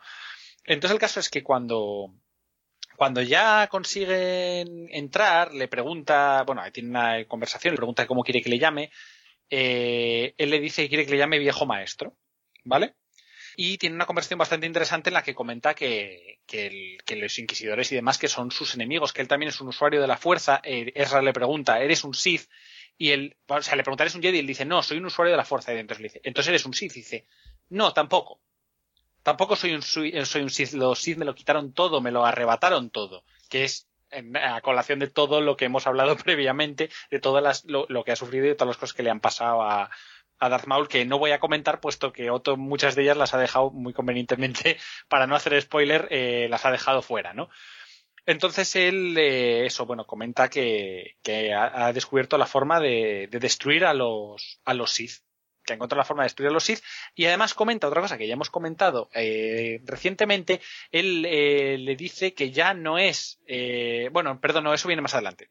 Bueno entonces el caso es que consiguen entrar en el en el templo no y consiguen eh, dentro del templo un holocrón. Eh, para conseguir el holocrón, bueno, eh, se ayudan el uno al otro y demás. Hay un momento determinado que de hecho parece que, que, bueno, no voy a hacer spoilers, mejor no, tiramos para adelante. El caso es que salen los dos del templo y se reencuentran con Kanan y con Ahsoka. Y eh, bueno, allí hay una hay una pelea contra los inquisidores. En ese momento es cuando le mencionan lo de eh, los inquisidores dicen eres Darth Maul, es cierto, estás vivo, porque los inquisidores estaban allí cazando una sombra. Y él dice no, no, no soy Darth Maul, soy solo Maul. Eh, el, el, el, sobrenombre de Darth lo perdí hace muchísimo tiempo. Y, y luchan contra ellos y los inquisidores huyen. Entonces, en todo momento, durante todo el capítulo, ves que Darth Maul eh, es muy amable con Ezra. Al principio parece un abuelito, pero va cogiendo fuerza, va cogiendo fuerza y en todo momento, o sea, más adelante te acabas dando cuenta que o bien realmente estaba muy debilitado y ha recogido fuerzas dentro del templo, o bien estaba interpretando todo el rato un papel, ¿no? Entonces va trayendo a Ezra hacia su hacia su ladito, ¿no? Va hacia le, le va convenciendo y le va diciendo diversas cosas. Entonces el caso es que al final eh, les acaba convenciendo a todos de que hay que entrar dentro del templo porque el conocimiento que ellos tienen está dentro del templo. El conocimiento que ellos necesitan hay que colocar el, el dentro de un punto determinado en la parte alta del templo eh, para poder conseguir eh, el conocimiento que ellos buscan. Entonces se las arregla de una determinada forma para quedarse al final solo con Ezra. Consiguen subir hasta arriba, colocan el holocrón, eh, pasan una serie de... Eh, bueno, van subiendo, perdón, a mitad de camino hay una pelea con los inquisidores. De, en un momento determinado, de hecho, eh, Maul intenta que Ezra se mm, suelte totalmente al lado oscuro. Ya le ha ido convenciendo previamente eh, para que mate a una inquisidora, cosa que Ezra no hace. Eh, y entonces, bueno, va así escalando, va así escalando. y al final, por una serie de circunstancias, volvemos a lo mismo. Ezra acaba yendo solo a, la, a lo alto del, del templo y eh, se queda a solas Maul con Kanan y con Ahsoka. El caso es que hay una pelea, tampoco quiero desvelar nada aquí, de así diversa, y al final Maul acaba cayendo una vez más por un precipicio, en este caso. Y parece que ha muerto, pero eh, al final del capítulo sabemos que no, por lo tanto en la próxima temporada probablemente esté. O sea que vamos, está ahí, ha vuelto eh, es increíble cómo está hecho el personaje. La verdad es que yo no lo puedo describir y sé que quizás he sido muy lioso, pero es que no quiero contar nada de la esencia del capítulo, de cómo intenta traer a Ezra, de las cosas que hay dentro, de las frases que dice, cómo lo dice. Eh, es una persona un poco de vuelta de todo, pero muy listo. Eh, está muy bien, la verdad, merece mucho la pena. César, ¿qué te parece todo esto? Eh, ¿Qué quieres comentar de esta parte de Rebels? Bueno, yo eh, mencionar o destacar eh, lo que me gustó de, este nuevo enfoque de, de, MOL, porque aquí yo creo que ya te encuentras un, un MOL que, como habéis citado, eh, está un poco de vuelta de todo, pero también desengañado de, de, todo, ¿no? Porque todo el mundo la ha traicionado, todo el mundo de alguna forma la ha machacado, casi ha caído en el olvido de quién era. Y, y creo que pues bueno, la verdad es que me gusta las cosas que intenta incluso hacer con, con Erra, ¿no? Eh, a dónde le quiere llevar. Eh, me gustó también ver, volverle a ver en acción. Otra vez vemos que los pardillos estos que son los inquisidores a los, a un verdadero, a un verdadero Jedi o a un verdadero Sith eh, no les duran nada. Y eso me, me pareció del capítulo, me pareció brutal. Y no me gustó que no sé qué pasa en Star Wars, que todo el mundo que va con garrota de repente se pone a dar hostias como panes y se le olvida la artrosis. Pero bueno, eso, eso bueno. ¿Qué vas a decir algo? Habría, sí, no, te voy a decir que habría que ver realmente la edad que tiene Darth Maul, porque, a ver, eh, echando cuentas, Eh, el episodio 1 es 32 años antes de la batalla de Yavin. Sí. Ajá. Clone Wars, esa, esta parte de Rebels está en torno a 3, 2 años antes de la batalla de Yavin. Es decir, han pasado 30 años. ¿Cuántos años tiene Darth Maul en el episodio 1? Yo siempre he pensado que podría ser perfectamente de la quinta de Obi-Wan Kenobi. Pues sí, puede ser la quinta de Obi-Wan Kenobi, estar. puede ser. Entonces, claro, tú piensas la edad que tiene Obi-Wan Kenobi en el episodio Vale. 4, ¿no? En el Sí, año a ver, y- si yo veo, y- y- yo veo el hecho de que eh, no sé si es ficticio, como ha comentado Nico, ¿no? No sé si es ficticio, Sí. fingido, lo que sea. Fingido, fingido, sí. Exactamente, que, que bueno, que es, es un recurso que ya vimos en Yoda, sí, ¿no? muestra más debilidad de la que realmente tiene. Exactamente. Sí. Eh, eso no quita que realmente el tío ya sea un poco viejale. De hecho, Vale. le llaman abuelo en algún momento. Sí, episodio. sí, eh, creo que es Canan que cuando Eh. se ponen a, a dividirse para subir al templo le dice, vas tú con el gran pa, con el, Sí. con el abuelo. Bueno, según ¿sí? la guía de Jedi vs. Sith, dice que nació 54 años antes de la batalla de Yavin. Pues ya ves, tiene 50 tacos. Vale. Pues como tú, César, más o menos. Ya ha hecho una mierda ya. Hombre, pero la fuerza conserva. Hombre, claro. Hombre, no sabemos, no sabemos tampoco su raza, o sea, claro, La mía, humana. siempre. No, digo, tuya sí. La de, la de Maul, no sabemos si los Zabrak, qué esperanza de vida tienen, esto nunca se sabe. Igual, quién sabe. Igual es como la raza de Yoda y viven aquí 800 años. Bueno, pues como comentaba, yo me quedé, eh, por no, vamos, por no extendernos mucho, me, me quedaría con, esa, esa pequeña vuelta de tuerca, ¿no? Que se le ha dado al personaje. Me, me ha parecido, no sé luego lo que, lo que dará de sí en el futuro, pero, pero bueno, ahora ya quiere acabar con todos directamente, por- porque todo el mundo lo ha vacilado. O sea que, y, en ese sentido creo que, ha sido un acierto. Tengo que decir, aquí, ahora hablando de eso, no sé por qué se me ha venido a la cabeza.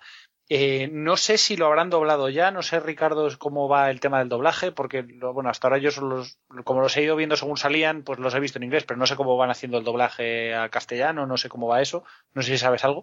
No, no, no estoy puesto. Yo también lo he seguido viendo en inglés o iban saliendo y la verdad es que no, no sé si están ya en castellano doblados o no. Bueno, en el caso de que cuando lo veáis esté en castella- eh, ya esté doblado a castellano, intentar hacer un esfuerzo y verlo en inglés, porque el, el trabajo que hace la persona que, que, bueno, que interpreta, que le pone voz a Darth Maul, me parece una voz espectacular. Sí. Muy buena, es increíble, increíble. O sea, merece la pena mucho verlo en inglés.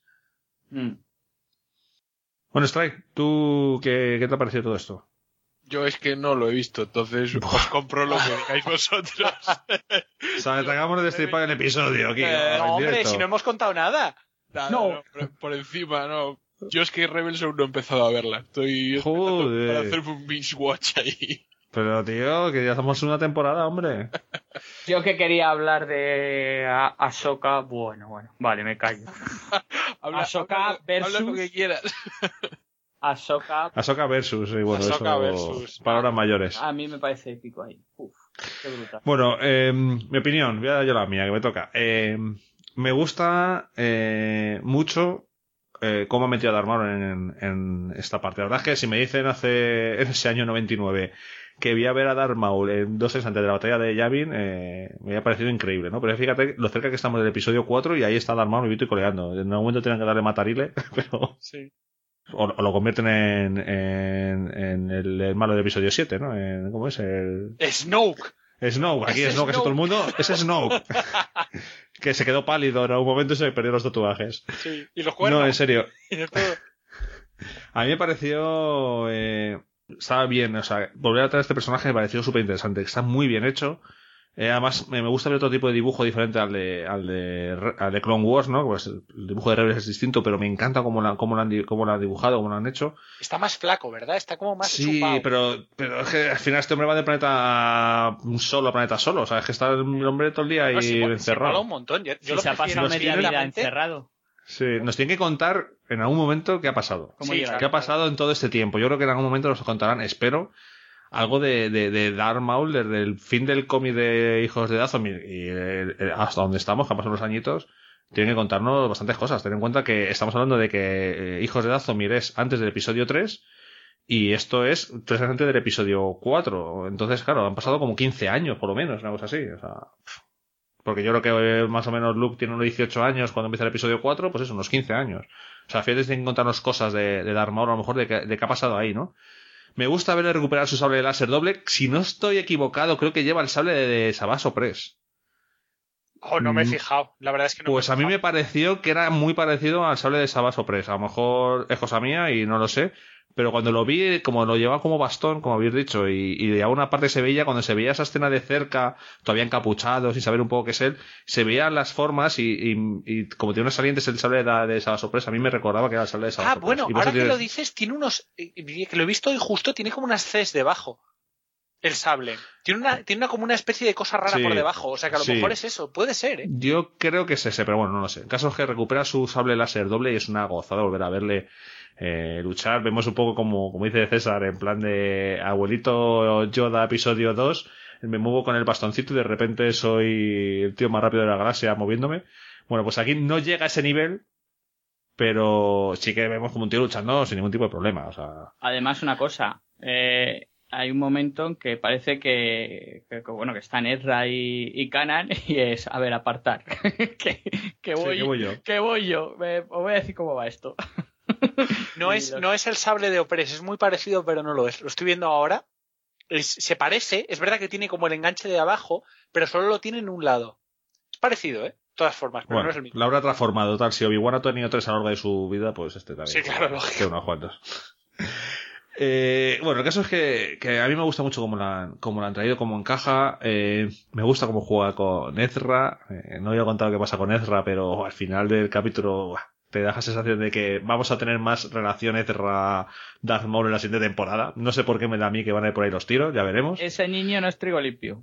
No, ese niño es a mí que... No, no. no hagáis spoilers, que es muy bueno, que el final está muy bien. No hagáis No, spoilers. no, simplemente he dicho que ese niño no es trigo limpio. Y, y bueno, bueno, aparte del eh, todo el capítulo este de, de Darth Maul eh, se completa con otras cosas que no vamos a hablar aquí, pero que hace que el capítulo sea épico, épico, épico. Totalmente. Vamos a hacer un poco como os he dicho antes. ¿Os- ¿Qué os parece esta vuelta de Darth Maul en, en, Rebels? O sea, os chirría, ya no el capítulo que se haya gustado o no, que, que ya quedó claro que os ha gustado, sino el hecho de que eso, de que esté tan cerca de, lo que hemos visto ya de la trilogía, de que estemos aquí ya en un periodo imperial y siga Darth Maul por ahí. ¿Os gusta? ¿Nos gusta? Pensáis que ya tiene que dar mataría a este hombre hace ya tiempo, que, que Lucas ya lo dijo en el 99, que estaba más que muerto y aquí estamos todavía con él. ¿Qué, opinas? Por ejemplo, César, ¿tú qué, qué te ha parecido? ¿Agradeces esta vuelta de Darth Maul otra vez más? O, mira, tío, lo maten ya, que ya está bien. Eh, a ver, yo en esto va, como, siempre te dicen sigue vivo, como en tu caso. En la última te- en el capítulo final sale Darth Maul, vale. Eh, una vez que superas ese punto y luego lo ves que coincide contigo que está muy bien metido, yo lo que tengo curiosidad es cómo, cómo va a ser ese final, ¿sabes? Eh, no me chirría, pero sí es cierto que yo creo que no es un personaje que habría que alargarle ya mucho más la vida. O sea, tiene que tener un final y tendrá que ser de alguna manera. A mí no me importaría que la próxima temporada fuera un poco el hilo conductor y que, y que bueno, y que viéramos ese final. Yo creo que, que estaría bien, ¿no? Sería un cierre muy bueno para el personaje, porque al final eh, la trilogía clásica tiene otros malos, ¿no? Y, y bueno, aunque no se encuentran, ¿no? Creo que no hay, ni- no hay ninguna escena en la que se encuentren. Eh, no, no, estoy casi seguro que no. Me, me refiero a Vader y, y a Darth Maul. Pero ya ahí hay una coincidencia temporal y... sí, claro. Espacio y tiempo. y, y bueno, para mí tengo ganas de ver cómo termina este personaje. Porque me ha gustado cómo lo han ido construyendo, cómo lo han ido evolucionando. Y se merece un, un final currado. Strike. A mí me parece bien que lo hayan metido porque... Pero si tú no has visto Rebels, tío, No, no, no, me pero me refiero, me refiero. Desde ¿Pero el qué punto de vista- dices? Desde el punto de vista de... No, no te voy a hablar del argumento, digo que me parece bien que hayan continuado con el personaje porque como, como no terminaron su... eh, no le dieron su final en las Clone Wars, yo creo que es un personaje suficientemente importante como para que le den un final digno, como dice, como dice Otto, que aunque lo, lo rematen ahora, por lo menos que se vea qué pasa con él, ¿sabes? Nico. Pues yo os voy a llevar la contraria, por joder un poquito. a ver, no, tiene que tener un final, tiene que tener un final digno, ¿eh? O sea, en eso estoy de acuerdo y, y ya no le puede quedar demasiado. Pero teniendo en cuenta que ni canan, ni ninguno de los personajes que salen aquí, salen en la trilogía original y van aparte, me parece que sería una ocasión muy buena de darle realmente un trasfondo, un trasfondo bueno y no, o sea, bien pensado a, a Mol. Me parece que es un personaje que puede dar muchísimo juego. Y ya quedan todavía un, par de añitos o tres hasta la batalla de Yavin y es que incluso estando la batalla de Yavin de por medio, son unos personajes que pueden ser una línea temporal paralela y en ningún momento tener que acabar mm, llegando a tocarse. Pueden buscar muchas justificaciones. Pueden mandar a, a Parla a muchísimas cosas. Entonces, eh, no creo que vaya a pasar, pero me gustaría que le dieran más fondo y que trabajaran este Darth Maul, que me parece infinitamente mejor que el de, Clone Wars, y eso que solo ha salido. mm, o sea, le vuelve a pasar un poco lo que pasaba en el episodio 1. Lo que pasa es que aquí tiene diálogos, menos mal. Pero mm, no. O sea, en toda la temporada sale en un episodio, bueno, que es doble, pero en un episodio se lo come y. Bueno, no se lo come porque hay otra serie de cosas muy buenas también, pero. Pero el caso es que me gusta el- la, la psicología del personaje, la actitud que tiene, las acciones que está tomando, la manera en la que habla con Ezra, todo lo que pasa ahí me gusta mucho. Entonces me gustaría que lo, que lo utilizaran y que lo utilizaran bien. Entonces ahora ya que eso pase, ya veremos. Y además, bueno, esto es como, como todo, ¿no? Las opiniones son como lo oscuro. Todo el mundo tiene uno, ¿sabes? Entonces al final a mí me puede gustar una cosa y a otros otra, pero, pero, uff. Bueno, eh, quedo yo, como siempre. Eh, a mí me ha gustado mucho la vuelta. Creo que. que. que una vez sobre. como ha dicho, no sé si ha sido César, me más que ya sabes que ya vuelve. El hecho de cómo la han metido y demás está muy, está muy bien. Me ha parecido. me, me he quedado con ganas, ¿no? Al final, cuando pasan estas cosas, ver si te quedas con ganas de más y yo me quedo con ganas de más.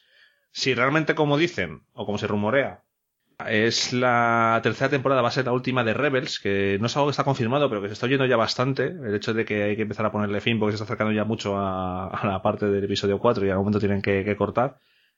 Eh, tienen que poner un final, supongo, aquí a Darth en la siguiente temporada. Y espero que sí que sea, no sé si el hilo conductor, porque igual no, no tanto, pero sí que tenga, tenga por fin eh, un poco más de protagonismo y tenga pues un final. Salvo que de repente, yo qué sé, llegue Rogue One y el personaje ese encapuchado que se arrodilla sea Darth Maul, tú imagínate. Te- Se queda todo el mundo loco, macho. Si pasa eso. En fin, no va a pasar, evidentemente, claro. pero bueno, eh, tiene que, tiene que llegar ya a su fin y, y yo creo que le van a poner un fin eh, en la siguiente temporada. Me da la sensación de que va a tener mucha relación con Ezra todo lo que va a pasar con él. Ya veremos si estoy equivocado o no. Y, y nada, la verdad es que ha sido un alegrón. Yo el capítulo lo he disfrutado muchísimo. Todos los que no hayáis visto Rebels, si lo estáis escuchando, sois unos valientes de cuidado. Así que espero que todo el mundo lo hayáis visto y, y saber un poco vuestra opinión de, de toda esta parte, ¿no? De, de esa vuelta de Maul. Y es cierto que estamos grabando este episodio especial de Darth Maul y no vamos a poder contar cuál es el final de Darth Maul. es un poco, un poco triste. Habrá que hacer un suplemento, ¿no? Para el futuro, ¿no? Cuando ya sepamos qué pasa con él. Lo ponemos aquí como anexo a- al podcast, ¿no? Y hay que hacer un análisis de este último capítulo, pero en profundidad. Bueno, llegará un momento en que habrá que hablar de, de Rebels, ya veremos cómo, de qué manera, cómo lo enfocamos, porque igual, no sé si habrá que hacer por temporadas, o por arcos, o por personajes, bueno, ya, ya veremos qué hacemos con, con Rebels. Vamos a esperar un poco más a, a ver qué se nos ocurre. Bueno, chicos, pues hemos hablado de Darth Maul durante un buen rato. Eh, allá empezando por el año 97, eh, perdón, 99 y estamos aquí en el año 2016 y Darth Maul sigue vivito y coleando. No sé si queréis comentar algo más en general de acerca del personaje, de toda la historia que hemos contado, algo que queréis destacar más de, de Darth Maul o de cualquier cosa. César, no sé si quieres decir algo más. No, nada más. Nico, Yo quiero, mm, yo sí quiero decir una cosa. Quiero que volvamos otra vez al principio del todo del podcast y os acordéis de lo que había comentado antes de mm, que una película es tan buena como el villano. Entonces, mm, Darth Maul es un gran villano y es uno de esos villanos que, en mi opinión, hacen grande a Star Wars. entonces el episodio es una gran película. No, no he dicho eso, no he dicho eso. Mejora la película. Además, eso lo he comentado al principio. He dicho, convierte una mala película o una película bastante mala en una película aceptable. Eso es como todo. Muy bien, Stride. Poco más que añadir, la verdad. Yo creo que le hemos dado una buena cobertura al amigo Mol.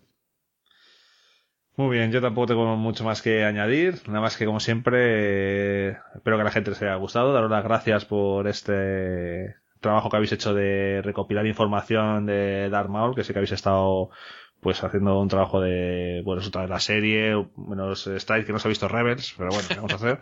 Entonces sé que os habéis leído los cómics, las películas y demás, y bueno, eh, creo que ha quedado bastante bien, así que nada, daros las gracias una vez más por estar en este podcast y, y nada, que nos escuchamos en el, en el próximo. Gracias a ti por luego. admitirnos. Gracias. Chao, chao. Hasta ahora. Chao.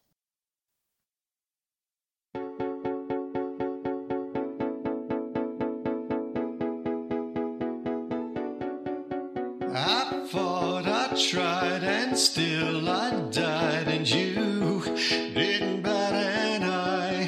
You dissed me hard, you left me scarred, and me, the ultimate bad guy. The antagonist, you were just the best, you were red, black, and true. I sure had a laugh cutting you in half. That's what I had to do. Could have been your wrecking ball,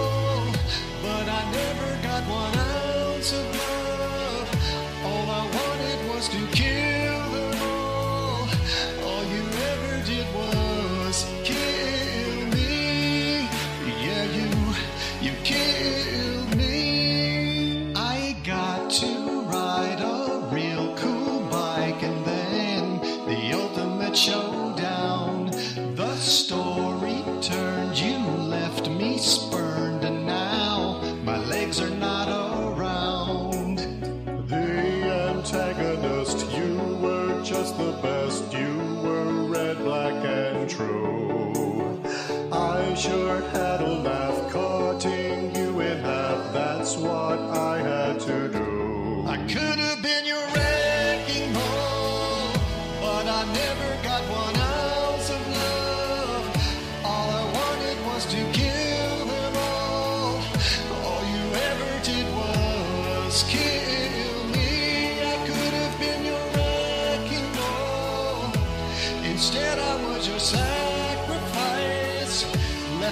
Thrashing in a legless fall.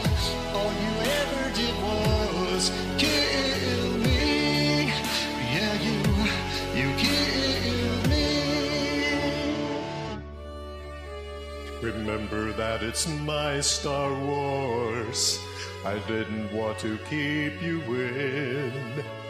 But look at how I used the Force when I defeated Qui Gon Jinn. But Obi Wan just had to win. I think you should have kept me in. I never would have let you win.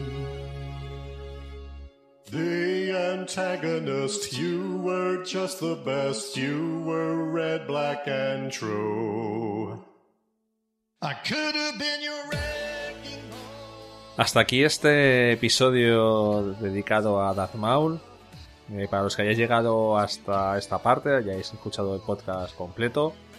Esperemos que os haya gustado. Creo que hemos dado un buen repaso al personaje, creo que hemos contado curiosidades, hemos hablado de los diferentes productos, bueno, eh, de una forma bastante profunda dentro de lo que se puede hacer en un podcast de unas dos horas y media. Y bueno, esperemos que este formato os haya gustado. La verdad es que nos gustaría saber si os ha parecido interesante, si os gusta más este tipo de programas en los que aparecemos varios con debates, si os gustan más los programas de análisis pues entre dos personas, ¿no? Que meter más gente para analizar igual un cómic o algo es, o ya hemos probado incluso en alguna prueba que hicimos del podcast, pues hemos visto que era un poco demasiado. Bueno, esperemos que, que vuestras opiniones, que son importantes para nosotros, ya sabéis, podéis escribirnos a rojo5podcast.gmail.com, podéis comentar en iVoox, podéis eh, escribir en las redes sociales, Twitter, Facebook, por Rojo5Podcast, nos podéis encontrar en, en ambas. Por lo demás, como siempre, contaros cuáles los planes para el episodio número 5. Volveremos a un episodio normal, eh, como los anteriores. Vamos a hablar del cómic de Lando. Vamos a hablar de la segunda parte del cómic de Star Wars. Y vamos a hablar del libro Blanco Móvil, que tiene como protagonista a la princesa Leia. Seguramente metamos alguna cosa más, tenemos algo en mente. Ya, ya veremos al final si lo podemos hacer o no. Nada más por mi parte, muchas gracias a todos. eh, nos escuchamos en un mesecito más o menos como siempre. Y hasta entonces, sed buenos y que la fuerza os acompañe.